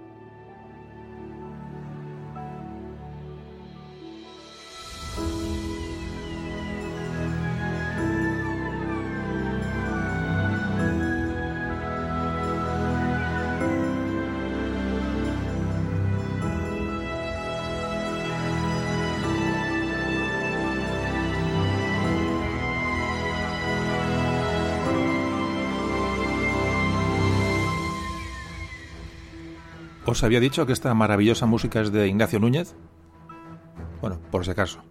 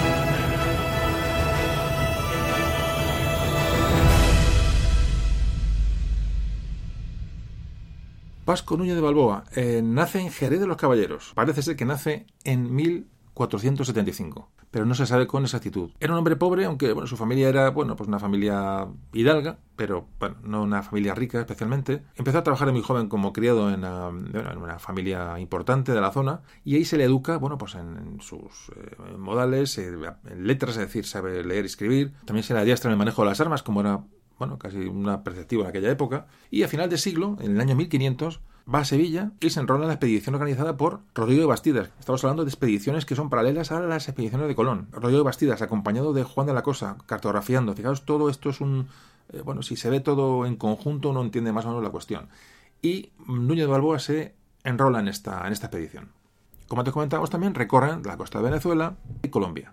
Y, se internan en una parte también de la eh, costa atlántica de Panamá, del actual Panamá. Después de estas primeros, eh, bueno, primeras, esta, esta singladura, la primera, los barcos muy deteriorados intentan llegar a la Española para refugiarse, llegan a naufragar muy cerca de la isla, aunque muchos se salvan, incluido por supuesto Núñez de Balboa, como estamos hablando, y allí participa un poco en la, en la conquista definitiva de la isla de Santo Domingo. Fijaos que en la Española, porque aunque había asentamientos fijos y donde estas expediciones ya salían o tenían cobijo, pero en este momento que estamos hablando, hemos retrocedido unos años atrás para hablar de Núñez de Balboa, Santo, la isla de Santo Domingo no está conquistada definitivamente. Hay tribus aún eh, que son hostiles. Ahí está el, gobernador Obando, que hablábamos, creo, ya no lo sé, creo recordar, seguro hemos hablado de creo en el audio de Colón. Este Núñez de Balboa destaca ante el, ante Obando y parece que ya mm, tiene un premio en cuanto a unas tierras, una serie de, de, concesiones que tiene la isla de la Española. Parece que crea un negocio de granjas, de cerdos, bueno, aquello le va mal se endeuda con, bueno, con, los, con los prestamistas que ya había allí, evidentemente, esos son los primeros en llegar a estos sitios, se endeuda y, bueno, y para no pagar la deuda, se mete en ese barril, supuestamente barril, unos hablan de barril, otros de, velas, y se embarca en la flota de Enciso que iba a, socorrer a Ojeda, como antes, antes hemos hablado. digo, tuvo suerte de que una vez que fue, que fue descubierto, pues no le dejaron en, digo, en cualquier islote. Ya repitiendo lo que antes hemos hablado, pues llegan a la zona, a la zona de lo que es Colombia, ¿no? La zona de Cartagena, donde está San Agustín, ahí conoce a Pizarro. Ojeda ya estaba herido, había salido hacia, digo, hacia la Española. Se dan cuenta que ese intento de poblar eh, aquello con esa ciudad de San Sebastián es imposible, que tienen que desistir. Y es, es Núñez Balboa el que da la información de esas zonas que él conocía que podían ser mucho más fáciles, mucho más aptas para un posible asentamiento.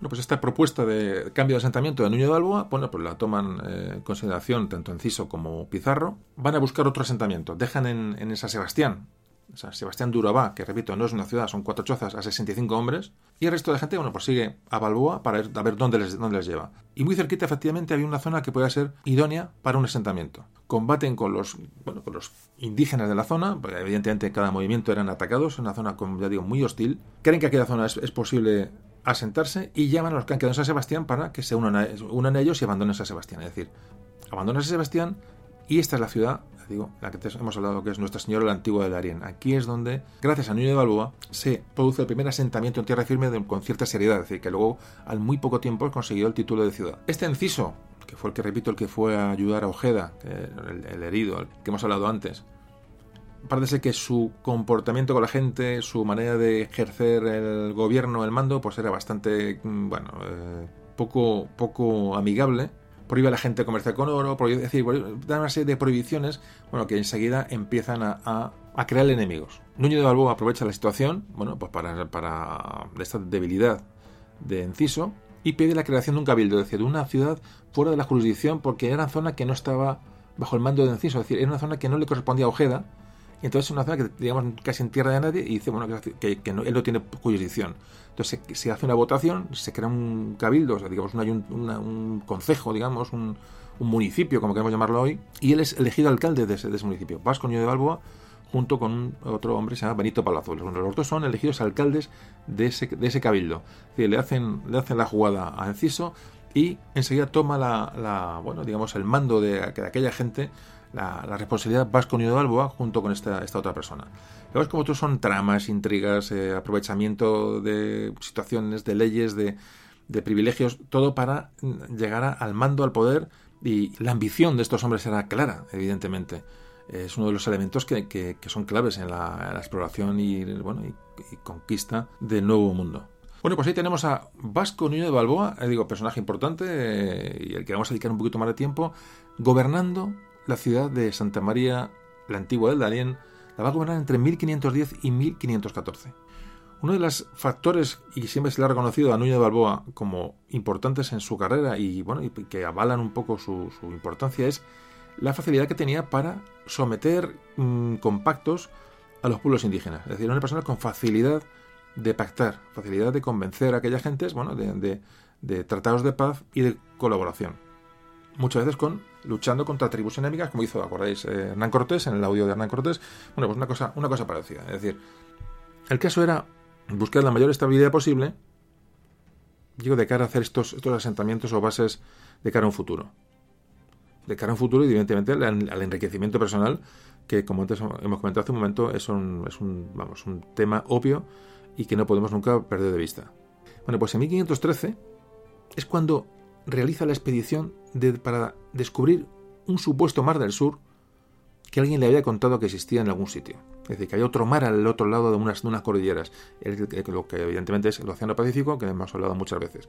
Bueno, es este, en este año cuando comienza Núñez de Balboa a pensarlo, en, acercarse por allí e intentar descubrir este mar del que había oído hablar a, los indígenas. Bueno, unos años antes se ha producido ya lo que antes hablamos del conflicto entre Nicuesa y Núñez de Balboa. Es decir, Nicuesa que está buscando sus exploraciones, sus historias por el norte, digo, zona de Nicaragua, zona casi de Honduras, tiene un revés grande en cuanto, bueno, se le hunde en barco, se le eh, muere tripulación y se ve en un momento, vuelve, vuelve a, Santa María del Arién, donde está Núñez de Balboa, y le reclama que es él el que tiene aquella zona a su cargo y que, hace allí. aquí está, aquí está el, problema.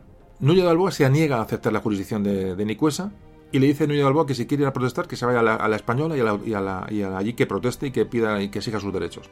De hecho, bueno, lo que ocurre es que le dan, una nave en bastante malas condiciones. Nicuesa creo que se encarga con 15 o 20 personas. Bueno, esta, esta nave que estaba condenada al, naufragio, naufraga, y como antes comentábamos, murió eh, Nicuesa pues, en, el Caribe. Es decir, esto ya lo, hemos hablado antes. Pero todo es provocado por un conflicto, con un enfrentamiento con Vasco Núñez de Balboa. Seguidamente, ¿qué hace Núñez, de Balboa? Instiga a la gente del, eh, de, la, de, esta primera población, de Santa María, para que al otro hombre, a Enciso, que es el que estaba con él en ese momento, echa a la gente encima de Enciso, le hacen un proceso judicial a Enciso, Núñez de Balboa en ese momento, imaginaos, eh, bueno, imparable, ya digo, lo que es la, ambición de, estos hombres. Esto ocurre un mes después de haber echado a Nicuesa, fijaos lo que estamos hablando. ¿eh? Pero ¿qué pasa? Que Enciso le, manda a la española, pero va con varios eh, amigos suyos que van a testificar a favor de Núñez de Balboa. En ese momento está de virrey, digo Colón, el hijo de Cristóbal Colón, estaba en la española. Y bueno, llegan allí a la española, entonces bueno, se hace, una especie de, un juicio a distancia, ¿no? Y a ver qué, pues, qué había pasado allí. Pero Diego Colón reconoce a, a Balboa como gobernador interino del Darién, del, de Castilla de Oro. Evidentemente el que tenía los derechos era Enciso, pero fijaros que son las jurisdicciones ¿no? y la falta de, bueno, de una existencia legal clara, o sea, más o menos eh, es que estamos muy lejos de la península, estamos, es que estamos hablando de distancias enormes, de cambios enormes, no había documentación, estamos hablando de, de, principios del siglo XVI y, ya digo, esto se producía porque no había una, no había una garantía prácticamente de nada. Bueno, pues este, este inciso, pues evidentemente se encuentra con, con, Balboa y también, pues prácticamente, pues le, le, arruina ¿no? su, su, futuro. Pero se reconoce a Núñez de Balboa como, bueno, como gobernador de aquella zona. De hecho, luego hubo una célula real de Rey Fernando que reconoce a Núñez de Balboa, que creo que antes hemos, hablado de ello. Es decir, Núñez de Balboa era un personaje. ¿eh? El, que iba metido en un barril tenía su miga. ¿eh? Huyó por deudas. Cuidado. ¿eh? En este momento, Núñez Balboa es la máxima autoridad de la provincia del Darién o de Castilla de Oro. Ahora mismo esta es la situación. Diego Colón es virrey en, en, la Española y tenemos a Núñez Balboa pues, gobernando aquello poco a, su, a sus anchas. Repito, y ahora cuando ya tiene esto estabilizado, ha sido reconocido y cuando dice ahora me voy a, bueno, a, ver qué me encuentro. Y se mete en la zona de lo que es Panamá hacia el interior, buscando aquello que le habían contado que existía al otro lado, es decir, un supuesto mar.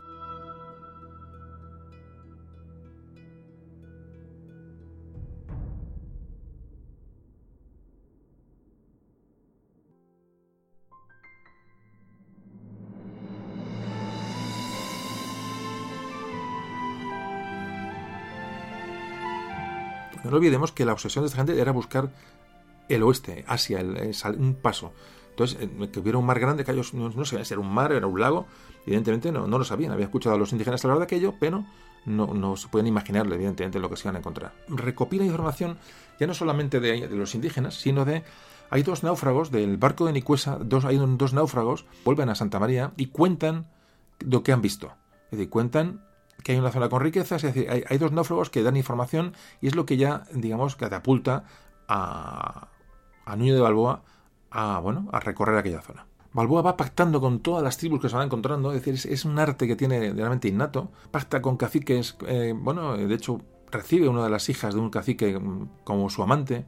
Este cacique además le llama, él le bautiza como Fernando. O sea, los va, los, va cristianizando según va avanzando.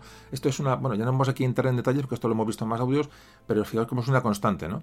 La unión de esta, de esta ambición de riqueza con este espíritu religioso de estos conquistadores, con este, bueno, este espíritu, digamos, eh, que viene de la reconquista realmente. Estos, esta gente vivió la toma de Granada, muchos de ellos. Es decir, que estamos hablando de unos personajes que tienen tiene un pasado pues muy concreto y que no hay que perderlo de vista a la hora de, intentarse meter en su cabeza. ¿no? Eh, la labor de, de de Balboa en esta ciudad es muy importante. Realmente ya trazó una serie de, bueno, bueno, una estructura urbana, ¿no? Se trazaron calles más o menos, eh, bueno, lógicas, se construyeron casas mucho más eh, duraderas, se empieza a cultivar maíz, es decir, no solamente está pensando en el descubrimiento y en, la bueno y en, la conspiración contra los que le van llegando por ahí, sino que realmente la ciudad de Santa María la Antigua del Darien empieza a tener una, esencia de ciudad importante gracias a Vasco Núñez de Balboa. Bueno, le, tenemos ya a, Núñez de Balboa buscando en Panamá el paso hacia, hacia el oeste y a, ese supuesto mar que le habían, le habían comentado. El supuesto mar y esa supuesta zona donde, donde bueno, el oro casi salía del suelo. En este, en este paso, este, este de Fernando, ¿os acordáis? Este cacique que le llamó, le bautizó Fernando Núñez Balboa, le dice que, bueno, que, le va a seguir apoyando si, bueno, pues si, hace enemigo a un enemigo suyo, es decir, a, otro cacique, le dice a Núñez Balboa que le está atacando y bueno, que, le ataque. Y seguirán el pacto entre los dos, ¿de acuerdo? Lo que hemos visto de siempre, ¿no? Bueno, pues cuando llega Núñez Balboa a ver al supuesto enemigo de este, de este cacique, para atacarle y para, bueno, para cumplir con el pacto, resulta que este le recibe bien, los agasaja les dan comida, les dan bebida, les dan regalos, les, bueno, les da esclavos, piezas de oro. Bueno, el oro, por visto, aquello era un escándalo. Y Balboa no, le ataca y dice, bueno, esto es una maravilla. Entonces Balboa se, se, alía con este cacique. Claro, esto es un todo una política fácil, evidentemente, como estáis viendo, pero, pero bueno, era gente que, que, lo que daríamos, ¿no? Por ver, por un agujero, ver un poco de lo que aquí ahí pasó.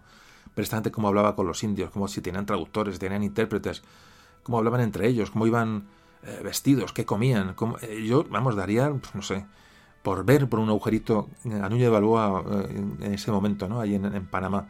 Esta parte de la historia es, impresionante, ¿no? Estos cuatro chalaos, porque eran cuatro chalaos, realmente no tenían, no eran número suficiente. ¿Cómo, cómo hicieron lo que hicieron? Realmente es, es, es una aventura universal. Bueno, pues aquí es cuando ya eh, Núñez Balboa se da cuenta que hay un mar al otro lado. Es decir, el hijo de este cacique, con el que este nuevo cacique con el que ha pactado Núñez Balboa, parece que están peleando los soldados por el oro. Bueno, aquello no me digo. O sea, hay una trifulca entre soldados de Balboa porque un, por cuatro mm, pepitas de oro. Y entonces el hijo del cacique dice, bueno, pero ¿por qué os peleáis tanto si en las tierras de no sé dónde hay, eh, abunda el oro? Y además allí está yendo hacia la otra mar. Habla de la otra mar, del oro, y dice, bueno, y está hacia el sur. Bueno, ya evalúa, ya habla del Mar del Sur, ya se mete en la cabeza del Mar del Sur. El término Mar del Sur, y algunos me lo habéis preguntado, eh, bueno, algún comentario he visto en algún sitio, lo de la Mar del Sur. Dice, ¿por qué es Mar del Sur? nosotros vemos el Atlántico al este y el Pacífico al oeste. Entonces, si nosotros vemos esa franja que es América como una partición entre los dos océanos, realmente sería el mar del oeste, ¿no? El Atlántico al este y el, supuesto Pacífico, el mar será el mar del oeste, no el mar del sur. ¿Por qué se produce esto? Porque si os fijáis, Panamá, si veis los mapas, Panamá está en una disposición horizontal, ¿eh? en, una, en, una, línea eh, oeste-este o oeste-oeste. Es decir, cuando uno cruza Panamá, eh, cruza hacia el sur, si veis un mapa. Esta disposición ¿no? que, tiene Panamá es lo que hace que a los españoles digan que es el mar del sur. Realmente ellos cuando cruzaron Panamá de lado a lado iban de norte a sur. Eh, no, no, llevan de este a oeste. Lo digo porque el mapa lo podéis ver. Le digo que es geografía básica, pero bueno, lo comento por eso, porque realmente uno se explica y dice, ¿por qué le llaman Mar del Sur? Le llaman Mar del Sur porque realmente lo cruzaron en Panamá y en Panamá se cruza de norte a sur. Luego ya, evidentemente, el Pacífico se abre hacia el oeste, como todos sabéis, pero el cruce primero, es decir, el descubrimiento de ese mar, era, era orientación sur. Bueno, pues aquí ya se sabe que hay un mar al otro lado, es decir, ya hay una cierta certeza. Y, repito, la búsqueda del paso hacia el, hacia el oeste, hacia la Asia de las especias, era algo que tenía esta gente en la cabeza. Es decir, esto no se ha olvidado. a pesar de estos asentamientos, a pesar de esta nueva política, te digo, de, bueno, de, colonización o de asentamiento en tierra firme. Así que, bueno, Núñez de Balboa regresa a la ciudad de Santa María, envía emisarios al virrey Diego, Colón, repito, hijo de Cristóbal Colón, y le dan las noticias, es decir, no son tontos, y, procura guardarse las espaldas y decir que hay un posible mar del sur que hay que investigar, y le piden unos refuerzos de hombres, de armas, es decir, le entrega además, cuando manda a estos emisarios para informarles de esto y pedirle permiso, le manda su quinto real, es decir, los botines, el quinto de los botines eh, logrados eh, hasta entonces, que era una cantidad, una riqueza inmensa. Nos ponemos, en, repito, en la zona y en la dificultad de comunicaciones y en, las tremendas eh, catástrofes humanas que, exigían, que existían entonces, es decir, en naufragios, enfermedades. Uno mandaba un emisario, pero no tenía ninguna seguridad de que ese emisario pudiera llegar, ni siquiera, bueno, que ni, ni, ni, ni por asomo, ¿no? ¿Qué hace Balboa? Ya a partir ya se le ha metido la cabeza y al Mar del Sur. Ya lo sabe que existe un Mar del Sur o un supuesto Mar del Sur, pero ya eh, tiene una cierta certeza de que aquello existe y ya empieza a organizar una expedición realmente eh, eh, en serio bueno, es que además aquí empiezan a oírse hablar de, mitos, ¿no? Que luego pues serán las famoso, bueno, pues el famoso el, dorado, ¿no? El famoso el dorado al que muchas veces he querido dedicar un audio que puede ser interesante, esa búsqueda de esa ciudad eh, legendaria de oro, ¿no? Que, tanta gente buscó hasta muy avanzados el siglo XVII, incluso el siglo XVIII, ¿eh? Bueno, aquí ya oye hablar de, unas ciudades míticas que, que, tenían oro, ya digo, bueno, prácticamente colgaba de los árboles, además ya digo de, la, de esta mar del sur y ya llegan unos refuerzos mandados por Colón. Y ya nos vamos hacia el descubrimiento, lo que va a ser el descubrimiento del Océano Pacífico.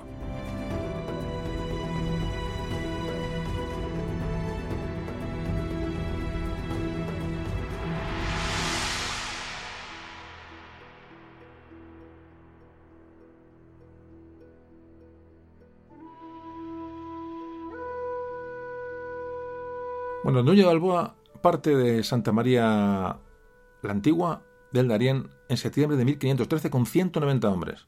Es decir, el itinerario que va a seguir es cruzar Panamá desde el norte a sur, lo que antes hemos comentado.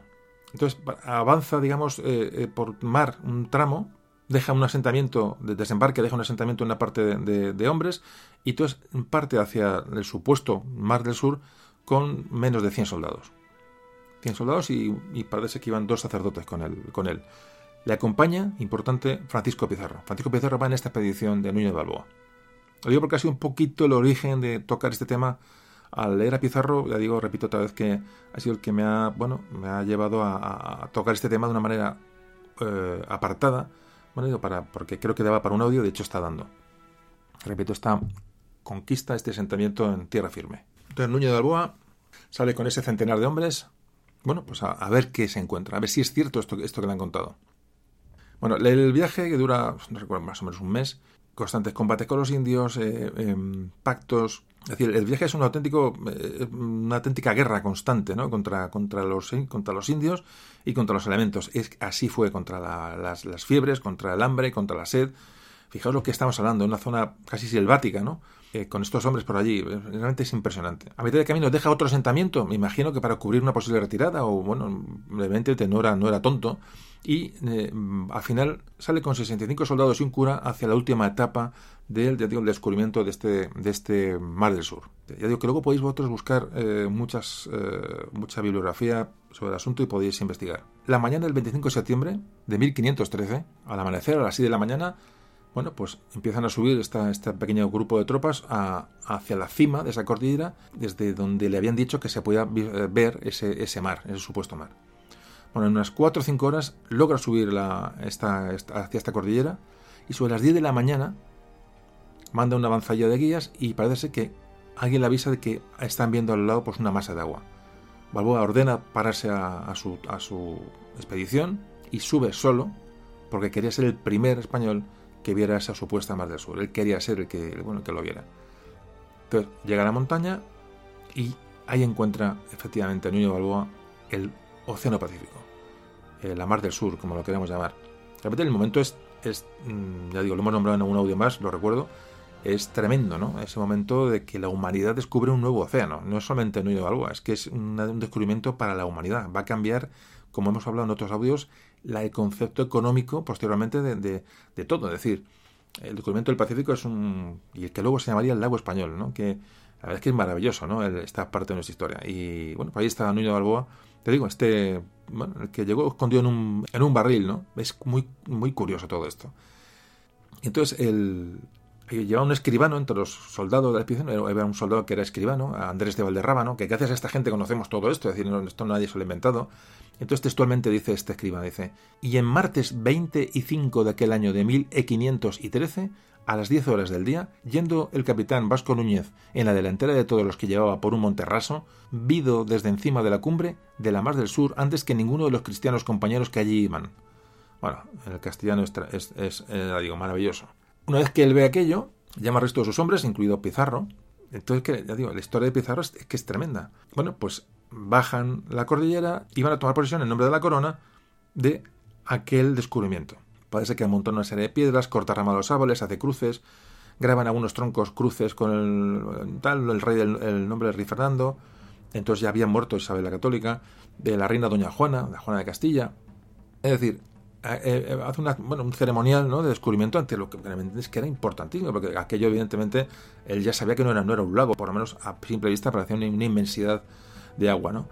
Entonces firman todos los españoles que están allí, eh, el escribano toma nota, van firmando uno a uno lo que están viendo, son 67 firmas las que se registran. El primero era Balboa, lógicamente, y luego firma el, clérigo del sacerdote que iba en la expedición, y el tercero que, firma es Francisco Pizarro. Bueno, pues era el 29 de septiembre de 1513, prepara una ceremonia para tomar posesión de aquello, selecciona a 26 hombres concretamente, y con ellos se acerca hasta la orilla del mar para tomar posesión de, aquella, de aquel mar del sur. Un estandarte con, la Virgen, llevan las armas de Castilla en los, pendones, es decir, imaginaos el, acto de 26 tíos allí en un lugar que, en el Pacífico, o sea, es que cuando no se sabía ni, ni qué era aquello, ¿no? ellos no sabían, no tenían ni la más remota idea de lo, que han descubierto. Habla el cronista que eran las, las 2 de la tarde y cuando iba a hacer el acto de, bueno, de toma de posesión de aquello, ¿no? En nombre de la corona, bueno, parece que la marea era baja y aquello era un, bueno, aquello era un barrizal y Balboa dice, no, esto no puede ser, esto tiene que ser con, el mar en condiciones, no me puedo meter aquí en el barro. Entonces pospone la ceremonia. Fijaos lo que es, hoy, se llamaría casi postureo, ¿no? Eh, Balboa pospone la, para que aquello esté en condiciones para, bueno, para poderlo hacer en plan, en plan bien, ¿no? Entonces se sientan un rato en la playa, esperar a que suba la marea, desaparezca el barro y lo hagan pues como tiene que ser. Entonces cuando aquello está en condiciones, pues empieza la, la sesión de toma de posesión. Entonces este escribano toma nota y escribe lo siguiente. Dice, llegó Balboa a la ribera a la hora de vísperas y el agua era menguante. Y sentáronse él y los que con él fueron y estuvieron esperando que el agua creciese porque de bajamar había mucha lama en mala entrada. Y estando así, Sentados, creció la mar a vista de todos mucho y con gran ímpetu. Es decir, sube la marea. Bueno, el, decorado está perfecto para hacer la, toma de posesión. Parece que el Nuño Balboa se pone su coraza, pone su casco, coge el estandarte en una mano, la espada en otra, eh, y se mete en el agua hasta las rodillas, mm, ya digo, bastante postureo, eh, y lo hace así, porque realmente lo exigía la situación, y empieza a recitar una serie de cuestiones eh, mientras está dentro del agua. De hecho, dice, según el escribano, dice Balboa, mientras está allí tomando la posesión del Pacífico, vivan los muy altos y poderosos señores reyes don Fernando doña Juana, reyes de Castilla, de León y de Aragón, en cuyo nombre y por, y por la corona real de Castilla tomo e aprendo la posesión real y corporal e actualmente de estas mares y tierras e costas e puertos e islas australes. La verdad que es precioso, o sea, hay que imaginarse, hay que imaginárselo y es la verdad que es un momento, un momento cumbre. Bueno, ordena al escribano tomar dar fe del acto ya digo, escribe todos los nombres de todos los presentes, eh, lo que antes hemos comentado. Y entonces es el momento en que los testigos, esto me parece precioso, ¿no? Los testigos de este acto prueban el agua y, dicen que es salada. Es un mar salado, no es un, no es un lago. Este, este momento es precioso, o sea, como delante del escribano y todos, digamos, como dando fe de, bueno, a que luego no haya tergiversaciones, que es un mar, hemos descubierto un mar porque es salado. Es un momento para mí más bonito, ¿no? Cuando los testigos beben agua o prueban el agua del mar para testificar que es, que es salado es que, es que la verdad es que son, son cosas que son muy básicas y muy, bueno, parece que son previsibles, pero realmente son, no dejan de ser curiosas, ¿no? Como, como esta gente se regía sus, comportamientos. Lo último que hace Balboa es entrar en el agua, da con el, a su espada, da unos espadazos en el agua y sale del agua y con un puñal, porque graba en un árbol tres cruces en el nombre de la Santísima, Trinidad. Es decir, los, los que le acompañan, bueno, son, bueno, imaginaos, lo que es la, bueno, lo que es un acto de esta, de esta importancia Pero claro, aquí es cuando yo me acuerdo del Nuño de Balboa que llegó en un barril. Es que, si os fijáis, eh, con esa, yo digo, esa, esa solemnidad, ¿no? De, de Vasco Nuño de Balboa, con su espada dando el agua, haciendo cruces y recitando y por, tomando posesión del tal, y resulta que, imaginaos a este hombre que había llegado metido en un barril. O sea, realmente eh, eh, son humanos, ¿no? Son, es lo que muchas veces hablamos, ¿no? Tampoco no es, no es desmitificarlos ni echar agua al vino, sino que es que hay que verlos como hombres. Es decir, y meterse. Es más fácil entender a, una, a estos hombres así que si lo vemos como, como en su pedestal de héroes y, y invencibles, ¿no? Pues era gente que había salido de la península buscando pues una mejor vida y bueno y un enriquecimiento y un futuro evidentemente. Es que no se puede entender de otra forma. Además, hay que recordar que la península ibérica realmente era, mucha gente que venía pues, venían de Andalucía venían de, muchos extremeños. Estas zonas eran zonas muy áridas muy la vida muy complicada a lo mejor un, tiempo de sequía o de malas o de enfermedades o de pestes o lo que surgiera realmente esta gente los, los, los, destrozaba y buscaban salida, pues realmente muchos, la mayoría se quedaron en allí, es decir, murieron con un flechazo con, en un naufragio o con unas fiebres. Era ir a casi casi una muerte casi segura, pero allá iban. Entonces, bueno, hay que, hay que entenderlo así, ¿no? Hay que entenderlo así. Pero en el fondo, lo que digo, el, del barril, ¿no? El dueño de Balboa, pues eso, pues, pues es un hombre, ¿no? Y tiene su punto de por de eso, de, como digo, de, de buscavidas. Hay un tema ahí que, es una simple curiosidad, que Mm, esta gente cuando ya cuando inician el regreso eh, topan con una tribu de indígenas, entonces hay un intercambio, tal, lo de siempre, entonces hay un momento que esto lo escriben los, los cronistas, como ofrecimiento los, los, indígenas les mandan unos buceadores al, al, mar y sacan unas cestas grandes con ostras.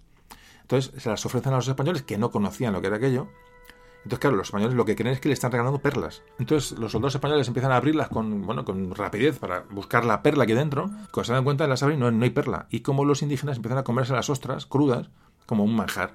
Claro, imaginaos lo que es pues, el choque de, culturas y lo que es, se quedaron con, vamos, con la cara cuadro diciendo dónde están las perlas, ¿no? Y además os coméis lo que hay dentro, que para ellos era, era, algo que era, eh, vamos, una, una guarrería, ¿no? Imaginaos lo que es la, el, bueno, la cultura y las costumbres.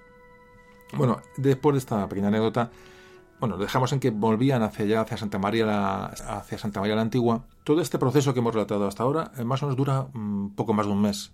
El camino de vuelta es por un camino distinto para intentar, bueno, por nuevos descubrimientos o, descubrir algo que pueda ser interesante. Ya los hombres están muy cansados, eh, muchos enfermos. De hecho, parece que un de Balboa ya viaja en los últimos tramos en, en, una hamaca porque iba enfermo con fiebres. Y ya llegan por fin a Santa María la Antigua del Darién. Parece que llegan ya en enero. El balance.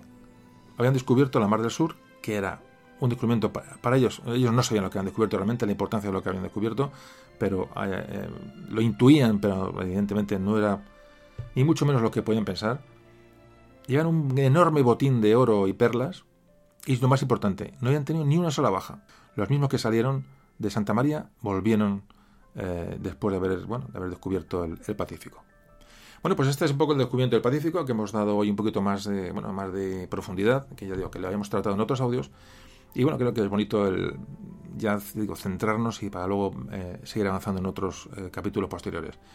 Bueno, pues hacemos una pausita y seguimos hablando de, de tierra firme.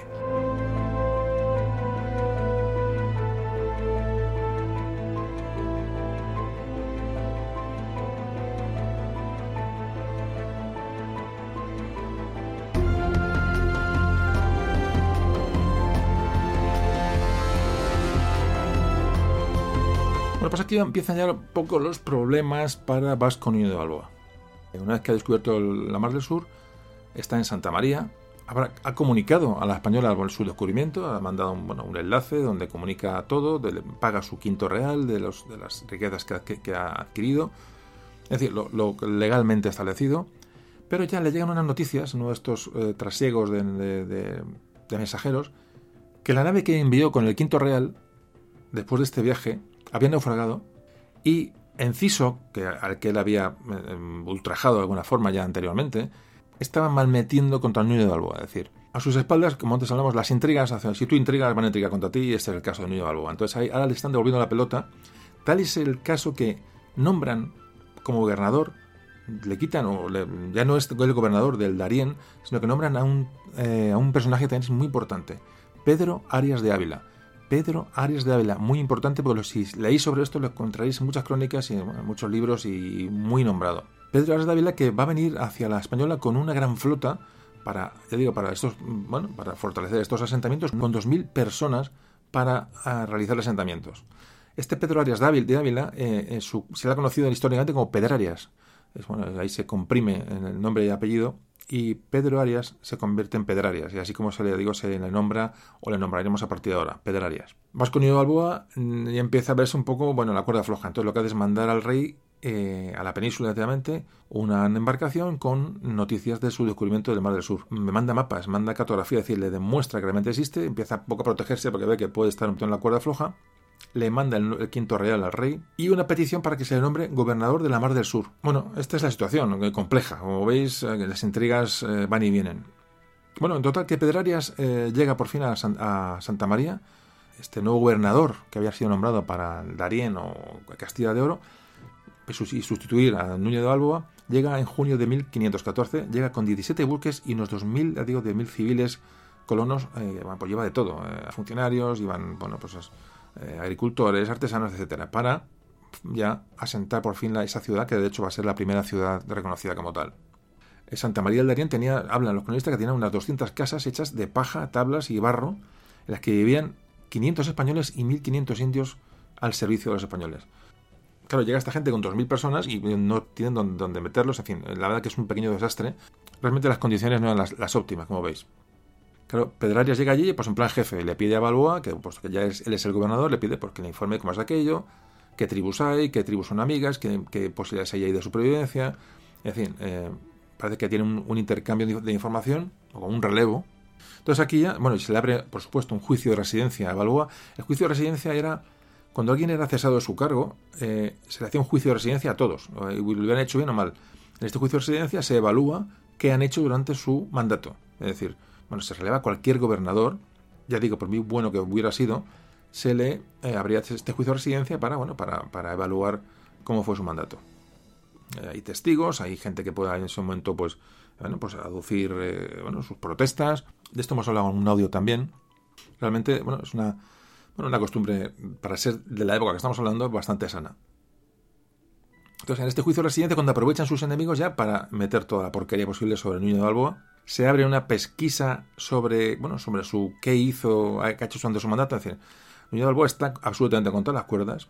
En fin, mientras esto se va produciendo, bueno, pues este Pedrarias eh, ya es gobernador del Darién, está en Santa María con la población de Arimo, ya tenía 500 que había, más 2.000 que han llegado, son 2.500 españoles y no pueden subsistir allí. Entonces lo que hace Pedrarias es mandar a mucha de esta gente, mandarla a campañas contra territorios indígenas, porque realmente por, por sacarlo de allí, es decir, y, a ver si hay minas de oro y ya digo, por liberar la ciudad de tanta gente. Y cuando esta gente vuelve, traen unos botines tremendos. ¿Pero a costa de qué? De violencia contra eh, la población indígena. fundamentalmente es cuando se produce ese proceso, cuando está Pedro Arias allí, este Pedro Arias de Ávila. Las crónicas cuentan que fue su violencia ¿no? y su, contundencia con los naturales, con los indios naturales, eh, era tremenda. De hecho, crean una serie de enemistades ¿no? que bueno, que rompe ese statu quo que, había conseguido Vasco Núñez de Balboa. Aunque el gobernador era, Pedrarias, le llega el nombramiento, estando allí Pedrarias, le llega el nombramiento de adelantado de la Mar del Sur y gobernador de las provincias de Panamá y Coiba. Es decir, no es el gobernador del Darién, pero es un personaje que va a quedar sujeto a la disciplina de Pedrarias, pero con prestigio. Es decir, eh, eh, Vasco Núñez de Balboa mm, salva en este momento la cara. Lo que pasa es que Pedrarias ya le marca mucho su cuota de poder, es decir, vale, tú eres eh, adelantado del Mar del Sur, lo que tú quieras, pero tú estás bajo mi jurisdicción y no te vas a pasar ni un pelo. Bueno, la relación entre Pedrarias y Núñez de Balboa es tensa, pero bueno, poco a poco ese, tema se va, limando y Núñez de Balboa lo que hace es, le pide permiso a Pedrarias para fundar más poblaciones en Panamá, es decir, una en el Atlántico, en el Caribe y otro al otro lado en el, recién descubrimiento Pacífico o Mar del Sur, como ellos lo nombraban quería construir varias ciudades a un lado de otro para intercambiar entre unas y otras pues material y construir naves mm, es decir la idea de mm, Vasco Núñez de Balboa era pues continuar esa navegación hacia el oeste a ver qué había al otro lado de ese mar que acaban de descubrir que era el, Pacífico o navegar por las costas eh, lo que es, bueno, americanas no hacia el sur lo que será de Perú. Ahí entrará luego Pizarro que esto ya digo hablaremos en un audio posterior porque aquí empieza la conquista continental real ¿no? a partir de este momento la idea, eh, por supuesto, es siempre encontrar las islas de las especias. Ellos creen que están muy cerca. De hecho, ya sabéis que cuando se, cruza el Pacífico, cuando la primera vuelta al mundo, cuando se cruza el Cabo de Hornos, los marineros españoles creen que están cerca ya, es decir, empiezan a navegar, pero fijaos, les queda por, por recorrer eh, bueno, pues, pues el, océano más ancho del, del mundo, ¿no? Eh, bueno, pero esa idea siempre estaba, las especias, el Oriente, los portugueses, eso siempre lo tenían en la cabeza y en este momento, bueno, eh, Panamá de un lado a otro se puede cruzar y se puede crear una base al otro lado, en la, base del Mar del Sur, para seguir con estas expediciones. Aquí este momento es cuando la tensión entre Vasco Núñez de Alboa y Pedrarias eh, sube en un tono bueno, insoportable, hasta que, bueno, por un hecho banal, una bobada realmente, acusa, le acusa de rebelión, de conspiración y de hecho le detiene Pedrarias a Vasco Núñez de y le mete en una jaula en el patio de su casa. Estuvo allí dos meses en una jaula metido, detenido por el gobernador Pedrarias. Fijaos lo que estamos hablando. Es, la, la puna entre, entre los egos era tremenda, era tremenda. Parece que alguien le dice a Pedrarias que, que está haciendo una barbaridad, que no tiene culpa de nada, decir, hay unas presiones, parece que reconoce lo que está haciendo mal, le, pide perdón y como se la sincera el, el perdón que le concede la mano de su hija, Pedrarias, a Nuño de Alboa. Se da cuenta que se ha pasado de, frenada y le ofrece la mano de, su hija, su hija María. Balboa acepta rápidamente el ofrecimiento y se casa con, con María. Pensar que Balboa tenía, Nuño de Balboa tenía un amante eh, india, se llama Anayansi. Bueno, eh, en fin, en fin, ya digo que esta, esta época, pues eso es para verla con, con detenimiento. Esta reconciliación entre los dos lo que hace es propiciar que Núñez de Balboa pues, siga con esa ansia, digamos, de, conectar ambas, ambos lados del, istmo de Panamá. Entonces se va a crear una, ciudad que se, llama, se a llamar Acla. Acla es un, donde hay un río, un río cercano, que ese río va a ser es navegable y va a poder ahí hacer un astillero, es decir, para mandar, eh, construir navíos que vayan luego hacia la, hacia la mar del sur. Esa es la, la, idea de Núñez de Balboa, es decir, la conexión de un lado y otro, digo, lo que será eh, luego en un futuro el canal, el canal de Panamá. Pero bueno, que esta idea ya de, utilizar esa, franja, de tierra tan estrecha, ya esta gente la veía como, como, bueno, como una oportunidad de, de conectar Atlántico y Pacífico.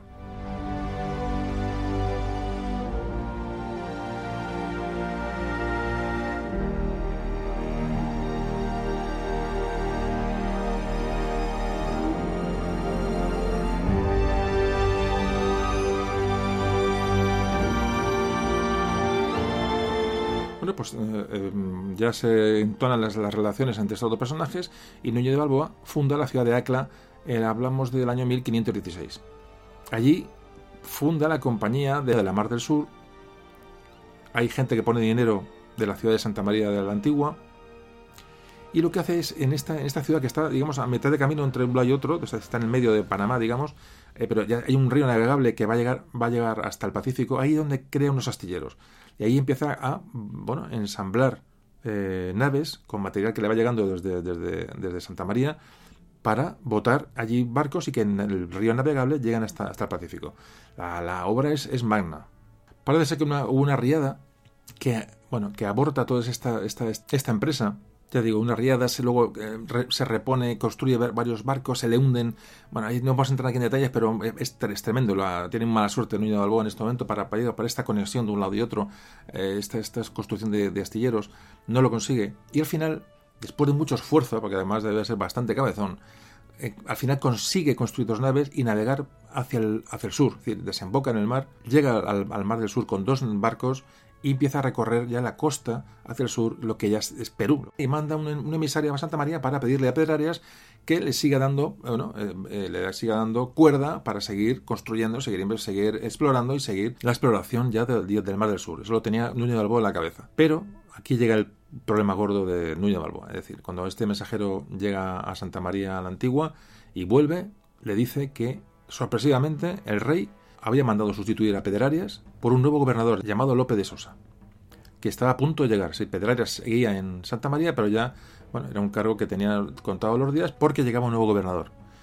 Bueno, aquí ya mm, empieza el... Este es el principio del fin, porque no se sabe muy bien por qué, cuál fue la acusación realmente que se le hace a Núñez de Balboa, pero se le traiciona. Cuando el cronista de Fernando de Oviedo, que vio el expediente y escribió sobre él, dice que Balboa, por lo visto, se había adelantado a construir ciudades sin permiso porque confiaba en que Pedrarias le iba a avalar le iba a avalar la, construcción. Bueno, aquí hay un tema que no está claro y, bueno, ese, ansia de Núñez Balboa, ¿no? Por, construir, por avanzar, por, explorar, mezclado con ese ansia de, bueno, con esa que con esa ambición realmente que estos hombres, que movía a estos hombres, no hay que olvidarlo, si esto lo mezclamos con esos piques internos que evidentemente seguían existiendo, con esas presiones entre unos y otros, bueno, pues todo esto se precipita. Pedrarias se ve obligado a llamar a Nuño de Balboa, realmente le engaña, ¿no? Porque Pedrarias ya antes de que llegara el nuevo gobernador encausa a, a Nuño de Balboa. De hecho, es su yerno, es su yerno, Nuño de Balboa de Pedrarias, como antes hemos comentado, le ofreció la mano a su hija, le escribe una carta, una carta de engaño, como una carta muy, bueno, muy con cariño, ¿no? A su yerno, diciéndole que por favor que se presentara en, la, en Santa María del, en Santa María de la Antigua para aclarar y acotar digamos los eh, bueno, los aspectos de la última expedición que va que va a realizar. Es decir bueno, pues Nuño de Alboa evidentemente pues va confiado y cuando entra a la ciudad de Acla así se llama la ciudad esta de, donde donde había construido este astillero famoso al principio es apresado y es acusado de traición. Pero el que le realmente el que le detiene fijaos es Pizarro Francisco Pizarro que estaba por allí. Bueno, aquí hay dudas sobre la relación entre Pizarro y Balboa. Eh, aquí, hay un velo bastante oscuro sobre esta historia porque realmente yo creo que nunca, nunca se sabrá. El caso que se le apresó, le visitaba Pedrarias a Nuño de Balboa, está en una casa de un particular, y este gobernador Pedrarias, Pedro, Pedro Arias Dávila, va a visitarle y dice que no, no se preocupe, que ha sido detenido bueno, para, bueno, para solucionar una serie de acusaciones que se van a resolver, que no se preocupe. Y ya sigue detenido y unos días ya le visita a Pedrarias y parece que le ya, cuando le, una de las últimas visitas, ya le acusa de decir que tú has hecho, has traicionado al rey, le dice, ¿no? Y ya a los dos días se le traslada a una cárcel. Los días de Balboa están contados. En el proceso que se ejerce contra Balboa son testigos todos sus enemigos, incluso sus amigos cambian las versiones, se le acusa de traición por haber querido enriquecerse a costa de, bueno, digo, de la confianza del rey, la confianza del gobernador, de haber querido construir ciudades, de haber querido por su cuenta y riesgo ejercer un poder para el que no estaba legitimado. Le acusa a Pedrarias también de traición, que le ha dado informes, informes falsos para que los indios atacaran, o sea, tribus que eran, eh, que eran hostiles, eh, eh, pues Balboa dice que no lo son. Parece que ha, maltratado a los indios. O sea, todo lo contrario realmente de lo que parece ser que hizo Núñez Balboa. Hablaba también de, bueno, de que había urdido un plan, ¿no? Que había hecho la, había hecho la cama a Ojeda y a Nicuesa, estos dos gobernadores famosos que hablamos al principio. Es decir, una serie de, acusaciones de las que Núñez de Balboa no se va a poder defender. Y cuando va a apelar en este juicio, Núñez de Balboa, pues Pedrarias niega cualquier apelación y le condena a muerte. Pues en esta ciudad que construyó Núñez de Balboa, en Acla, esta ciudad donde se hicieron estos astilleros para, con este río que para llevar esos barcos, al, de hecho al final se consiguió, en esta ciudad, misma ciudad, en la Plaza Mayor de Acla, se cumple la sentencia en enero de 1519.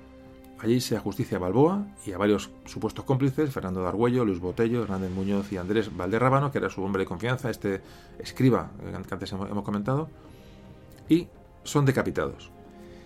Así se funcionaba, o sea, esto es así, ¿no? Antes de que le cortaran la cabeza, Balboa habló y dijo que todo era falso, que él jamás había traicionado al rey y Fernando de Oviedo, digo, este cronista, que, sabemos todo esto porque sus crónicas nos han llegado, nos cuenta de, este ajusticiamiento, dice que, dice, desde, esto es textual, dice, desde una casa que estaba 10 o 12 pasos de donde los degollaban, estaba Pedrarias mirándolos por entre las cañas de la pared de una casa o bollo. Y además cuenta ya, pues para adornar un poco, un poco y nombrar la injusticia, ¿no? De este, de este ajusticiamiento, este cronista, cuenta que eh, pusieron el pregón, ¿no? El pregón del ajusticiamiento, lo pusieron, lo pegaron ahí en un, en un poste entonces cuenta como dicen, después de estar ajusticiados, esto es textual lo que cuenta Fernando de Oviedo. Y dice, entró un caballo que había sido del adelantado vasco Núñez de Balboa e pasó tirado e sin parecer ni entenderse a dónde iba, después de haber andado más de cien pasos, llegó al poste donde estaba el pregón o edicto, afijado, y con los dientes asió el papel dos o tres veces e hízolo pedazos. Fijaos, o sea, como el caballo, el caballo destrozó el, ¿no? el edicto, el, pregón ¿no? de, ejecución de, fin, como si el caballo pues entendiera o fuera una justicia, es decir, un plan metafórico, pues esto escribe Fernando de Oviedo como dando la razón, bueno, que ah, evidentemente soy cronista de la época, no puedo fiar de él, ¿no? Como con esto lo que nos viene a decir es que, bueno, que es que Núñez de Balboa, pues bueno, pues fue ajusticiado eh, injustamente. Bueno, pues ya estamos llegando un poco al final del capítulo de hoy y ya vamos a ir, bueno, pues cerrando ya con consideraciones finales y resumiendo lo que hemos comentado durante este ratito que estamos aquí charlando.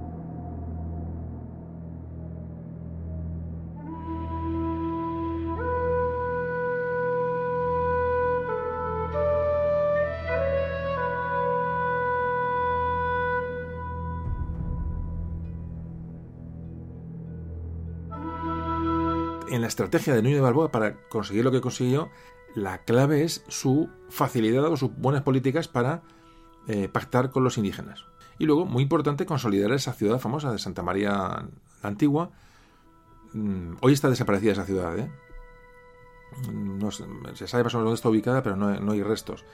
Y bueno, ya digo, y consolidar ese estatus de, ciudad, de villa de Santa María, que, de la que él era mm, alcalde, de una manera, y que, bueno, donde ejerció todo su poder y fue su base para eh, descubrir el Mar del Sur, es decir, eh, lo que hemos hablado. Hay una definición de Bartolomé de las Casas, otro cronista, como todos conocéis, que habla sobre esta, este momento en que mm, Nuño de Alboa se acerca a los, a los indígenas, y es muy interesante porque se narra cómo se cómo contactan estas dos culturas, eh, cómo, cómo, cómo, engarzan de alguna forma, ¿no?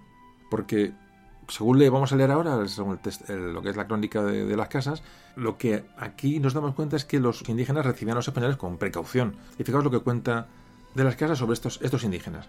Dice, sabiendo que venían los españoles, salió a recibirlos con sus hijos y principales y toda su gente, con quien hubo grande alegría en Bello porque los deseaban mucho ver, y hacerlos aposentar a todos en su pueblo y proveerlos de comida copiosamente y de hombres y mujeres que los sirviesen.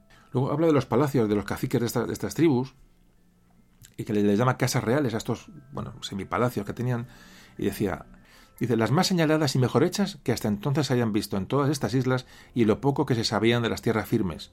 La longura de ella era de ciento y cincuenta pasos, la anchura y hueco de ochenta. Estaba fundada sobre unos muy gruesos posteles, cercada de muro hecho de piedra entretejida, madera por lo alto, como zaquizamí, por tan hermosa arte labrada, que los españoles quedaron espantados de verla y no sabían dar a entender su artificio y hermosura tenía muchas caramas o piezas y apartamientos. Una que era como despensa estaba llena de bastimentos de la tierra, de pan y carne de venados y puerco y pescado y otras muchas cosas comestibles. Otra gran pieza como bodega llena de vasos de barro con diversos vinos blanco y tinto, hechos de maíz y raíces de frutas, y de cierta especie de palmas y de otras cosas, los cuales vinos loaban los nuestros cuando los bebían. Había una gran sala o pieza muy secreta con muchos cuerpos secos de hombres muertos de cumbre colgados, con unos cordones hechos de algodón, vestidos o cubiertos con mantas ricas de lo mismo, todas entretejidas con ciertas joyas de oro y algunas perlas y otras piedras que ellos tenían por preciosas. Estos eran los cuerpos de sus padres, abuelos y bisabuelos, y finalmente sus pasados deudos, dice, en suma reverencia, y por ventura los tenían por dioses. Es decir, tenían ahí a sus antepasados, pues secándose, ¿no? En la, en la casi nada, ¿no? Bueno, este es un poco a título anecdótico, ¿no? esta lectura de, la visión ¿no? de, los cronistas de la época. Ahí tenéis el libro de las casas, esto lo podéis leer en cualquier sitio. Incluso pienso que en internet tenéis, si tenéis ganas y bueno, y os apetece, podéis leer todas estas crónicas y, bueno, y, y os podéis documentar perfectamente. O sea que aquí os abre una puerta enorme ¿no? para meteros en, la, en esta época. Realmente hay mucha, mucha información. Por estos, estas descripciones, evidentemente, nos dan una idea muy clara de cómo vivían aquellos, aquellos indígenas de, aquella época. Resumiendo, ya digo, viendo un poco ya, digo, estamos acabando, resumiendo un poco la, visión de Nuño de Balboa, a modo de resumen, pues, em, bueno, hay que decir que la corona, es decir, los gobernadores, no veían a Nuño de Balboa como una persona fiable al 100%, bueno, fue un elemento importante, una persona que ha hecho un servicio importante, pero Nuño de Balboa había, salido de, ningún sitio, es decir, Nuño de Balboa había salido de un tonel, era una persona que tenía deudas, y muy poco había tenido una extensión meteórica, lo cual, bueno, pues daba que pensar, ¿no? De hecho, tenía, bueno, para su costa, tenía la, bueno, cuando muere Diego de, de Nicuesa en aquel naufragio, es que, él le manda al mar con un barco, un barco en malas condiciones. Es decir, todas estas cosas al final se acaban por lo menos intuyendo, sabiendo, o a saber si todo lo que nos ha llegado a las crónicas tiene su, puede ser eh, equívoco, tampoco lo sabemos. Pero bueno, esto es lo que se deduce de todo lo que hemos visto hasta ahora. El caso, bueno, que la, la colonia manda a Pedrarias para eh, meter todo esto en cintura, es decir, vale, está descubierto un mar del sur, vete para allá a ver qué hay. La flota de, Pedrarias de Ávila es enorme, como, habéis visto, eh, miles, miles de personas, eh, es decir, se toma en serio el descubrimiento de Unión de Balboa, pero se mete bajo un control más estricto con, con sobre todo con este Pedrarias. Que piensa que esta, expedición de, de Pedrarias es de las más numerosas que, que, se mandaron a América, por supuesto era la más numerosa hasta entonces. Es una digo, 2.000 personas eh, son, son muchas personas, ¿eh? hay que poner, meterlo en, naves y mandarlos desde la península hasta, hasta América. Muy criticada la acción de Pedrarias durante su mandato, eh, muy criticado por, bueno, por los cronistas, es una persona violenta, una persona bueno, bastante autoritaria. Una cosa que choca un poco con, con esta violencia ¿no? de, algunos, de algunos conquistadores, choca con las premisas con las que iban a América, es decir, los requerimientos que ellos tenían cuando se les mandaban estas misiones, se especificaba, decía que los españoles debían, esto es textual, decían, procurar por todas maneras y vías que vieredes o pensarde, o pensardes, que es difícil el castellano, dice, atraer con buenas obras a que los indios estén con los cristianos en amor y amistad, y que por esta vía se haga todo lo que se hubiere de hacer con ellos. Y para que ello mejor se haga la principal cosa que habéis de procurar, es no consentir que por vos ni por otras personas no se les quebrante ninguna cosa que les fuera prometida, sino que antes que se les prometa se mire con mucho cuidado si se les puede guardar. Y no habéis de consentir que se les hagan algún mal ni daño hablamos de los indios, porque de miedo no se alboroten ni se levanten. Bueno, pues esta es un poco la situación, este paso entre las islas del Caribe, ¿no? la exploración del Caribe y la exploración de la, tierra firme del, continente. Hemos entrado un poquito más en detalles de cosas que ya habíamos hablado alguna vez, pero yo creo que ha sido un, es un audio, necesario para comprender en su globalmente lo que fueron estos primeros pasos de, la, exploración del Nuevo Mundo. Bueno, pues ya vamos a acabar el audio. Eh, última, ya digo, últimas consideraciones y terminamos.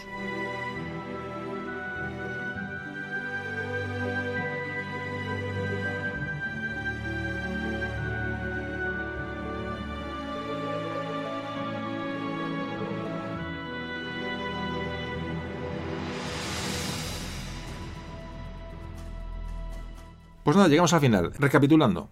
Importante meter este audio dentro del concepto cronológico de los, todos los audios. Es decir, como en la web tenemos colocados los audios por orden cronológico, lo sabéis. Ahí podéis verlo y podéis, si queréis, bueno, comparar unos con otros y, escucharlos si, si uno llega nuevo al, podcast, bueno, en ese orden que, que es bastante interesante hacerlo así. Hoy hemos hablado, nombres que nos tenemos que quedar hoy, que son bastante desconocidos, por desgracia. Juan Rodríguez de Fonseca. Este hombre fue el organizador de los primeros asentamientos en las Indias el organizador de estas, de esta, mm, bueno, de este asentamiento en tierra firme, ¿no? Vamos a hablar al principio del audio. Rodrigo de Bastidas, este sevillano de Triana que navegó y descubrió el, norte del continente sudamericano y en épocas paralelas a Colón, muy importante y también muy desconocido. Rodrigo de Bastidas. Bueno, Juan de la Cosa, este le hemos dedicado un audio. No perder de vista los últimos viajes de Colón porque es donde toca, eh, ya digo, intenta pasar al otro lado, hacia el oeste y se va eh, chocando siempre ¿no? con, la, costa de caribeña del occidental, ¿no? con, digo, con Panamá, con Costa Rica, etcétera. Importante concepto, las capitulaciones de Burgos, junio de 1508. Estas capitulaciones que dividen el territorio del continente digamos, que se ha descubierto para seguirlo explorando y va a dividirlo en dos zonas de, mm, de exploración. Una, la que se da Alonso de Ojeda, importante personaje, desde la punta norte de Venezuela, hablando digamos en términos geográficos actuales, desde la punta norte de Venezuela hasta donde eh, hoy se dividen Colombia y Panamá, esta zona que se conoció como Nueva Andalucía. La otra zona a, bueno, a explorar y a, controlar o buscar asentamiento que se le da a Diego de Nicuesa, otro personaje muy importante y, desconocido. A este se le asigna desde el istmo de, Panamá, la zona más estrecha de Panamá, hasta donde hoy comienza Honduras, es decir, a toda la zona, la, la, zona, la costa de los Mosquitos. Bueno, esto hay que verlo en un mapa, es muy importante todo esto verlo en un mapa. A esta zona se le conocerá como Darién o Castilla de Oro. Esto es importante porque luego si leéis sobre esto, estos nombres salen constantemente. Darién, Castilla de Oro, Santa María la Antigua, etcétera, ¿no? Ojeda, Dicuesa, todas estas gentes, eh, Fonseca. Entonces, ubicarlos un poco, o ponerlos que nos suenen, ¿no? Eh, eh, pues ya nos ayuda. Además, es, es, también bonito conocer esta parte de la historia. Otro personaje, Pedro Arias Dávila, Pedro Arias, primer gobernador de Castilla de Oro, otro personaje muy importante. Y por supuesto, Vasco Núñez de Balboa, que digo, el, el del barril, ¿no? Eh, eh, digo, este hombre que, bueno, pues que tuvo la suerte, luego tuvo la mala suerte de morir como murió, pero, bueno, pero fue el que experimentó la visión del ese océano Pacífico por el primer hombre moderno que visualizó aquello, ¿no? Que, que, ya, bueno, tuvo su premio, evidentemente, aunque luego la suerte no le, no le acompañó. Y esto nos deja las puertas del siguiente audio, como antes he comentado, que cronológicamente dedicaremos algún día, imagino, a Francisco Pizarro. No va a ser mucho más sencillo entrar con Pizarro después de este audio. Eh, Pizarro, el, el, porquero que conquistó el Perú, el Perú Inca. Casi nada, casi nada del personaje. Bueno, pues resumiendo, ya después de esto que hemos hablado, en 1514 el Reino de Castilla lo que hace es volcar todo su interés en organizar los nuevos territorios continentales que se han descubierto, esta tierra firme, y sobre todo no cometer los errores que se cometieron cuando se hacen los asentamientos en las islas del Caribe, es decir, esclavitud, eh, poco control de los, de los eh, gobernadores, se intenta, bueno, pues hacerlo de una manera mucho más regulada. se van a hacer bases mucho más eh, seguras y, esto se va a notar a la hora de la expansión, como veremos ya en audios siguientes. Y hemos visto con Hernán Cortés, que es, un, es un audio que va posterior a este. Yo de todo el audio que de hoy me quedo con, de verdad, me quedo con Vasco Núñez de Balboa saliendo del tonel como polizón. De verdad, esa imagen le, hace más hombre, no le hace más, más cercano. Le hace, bueno, pues con sus miserias, ¿no? Esta gente tiene sus miserias, aparte de, sus, momentos de, héroe. Y sobre todo me quedo con sus hombres en el Pacífico, en ese mar del sur, que nombre más bonito porque realmente estaba al sur, ¿no? Como antes hemos explicado, esos hombres probando la sal del mar, decir, probando el agua del mar, atestiguando que se había descubierto un nuevo mar, un nuevo océano. Esto a mí me parece, eh, me parece impresionante, ¿no? Eh, es como muy, no sé, muy, muy, muy gráfico, ¿no? Eh, que la gente pues pruebe el agua del mar, ¿no? Para atestiguarlo, ¿no? Me parece una, fantástico. Y bueno, pues el resumen de hoy ya digo, en 1513, que es el, el año donde se descubre el, Mar del Sur, la Tierra Firme, que ya se llamaba así, pues era un núcleo de, disputas indudablemente entre este grupo de, exploradores, ¿no? de conquistadores que se encontraban allí. Bueno, aunque la, el descubrimiento de esa tierra firme fue, bueno, mm, organizado de una manera, bueno, pues que pudo ser mejor, es evidente que nos va a, llegar a llevar a las exploraciones continentales y luego, por supuesto, el descubrimiento del Pacífico, el descubrimiento del Mar del Sur. Es un acontecimiento histórico de unas gigantescas dimensiones, eh, el descubrimiento del Pacífico, que se convirtió, como ya sabemos, en el llamado lago español. Bueno, pues ya hemos acabado. En la medida de vuestras posibilidades, por favor, contad esto a vuestra gente, si podéis, o si lo consideráis de, bueno, interesante, y que hace que esa gente disfrute y valore nuestro pasado y despidiéndonos en nuestro cuarto aniversario, pues un saludo a todos.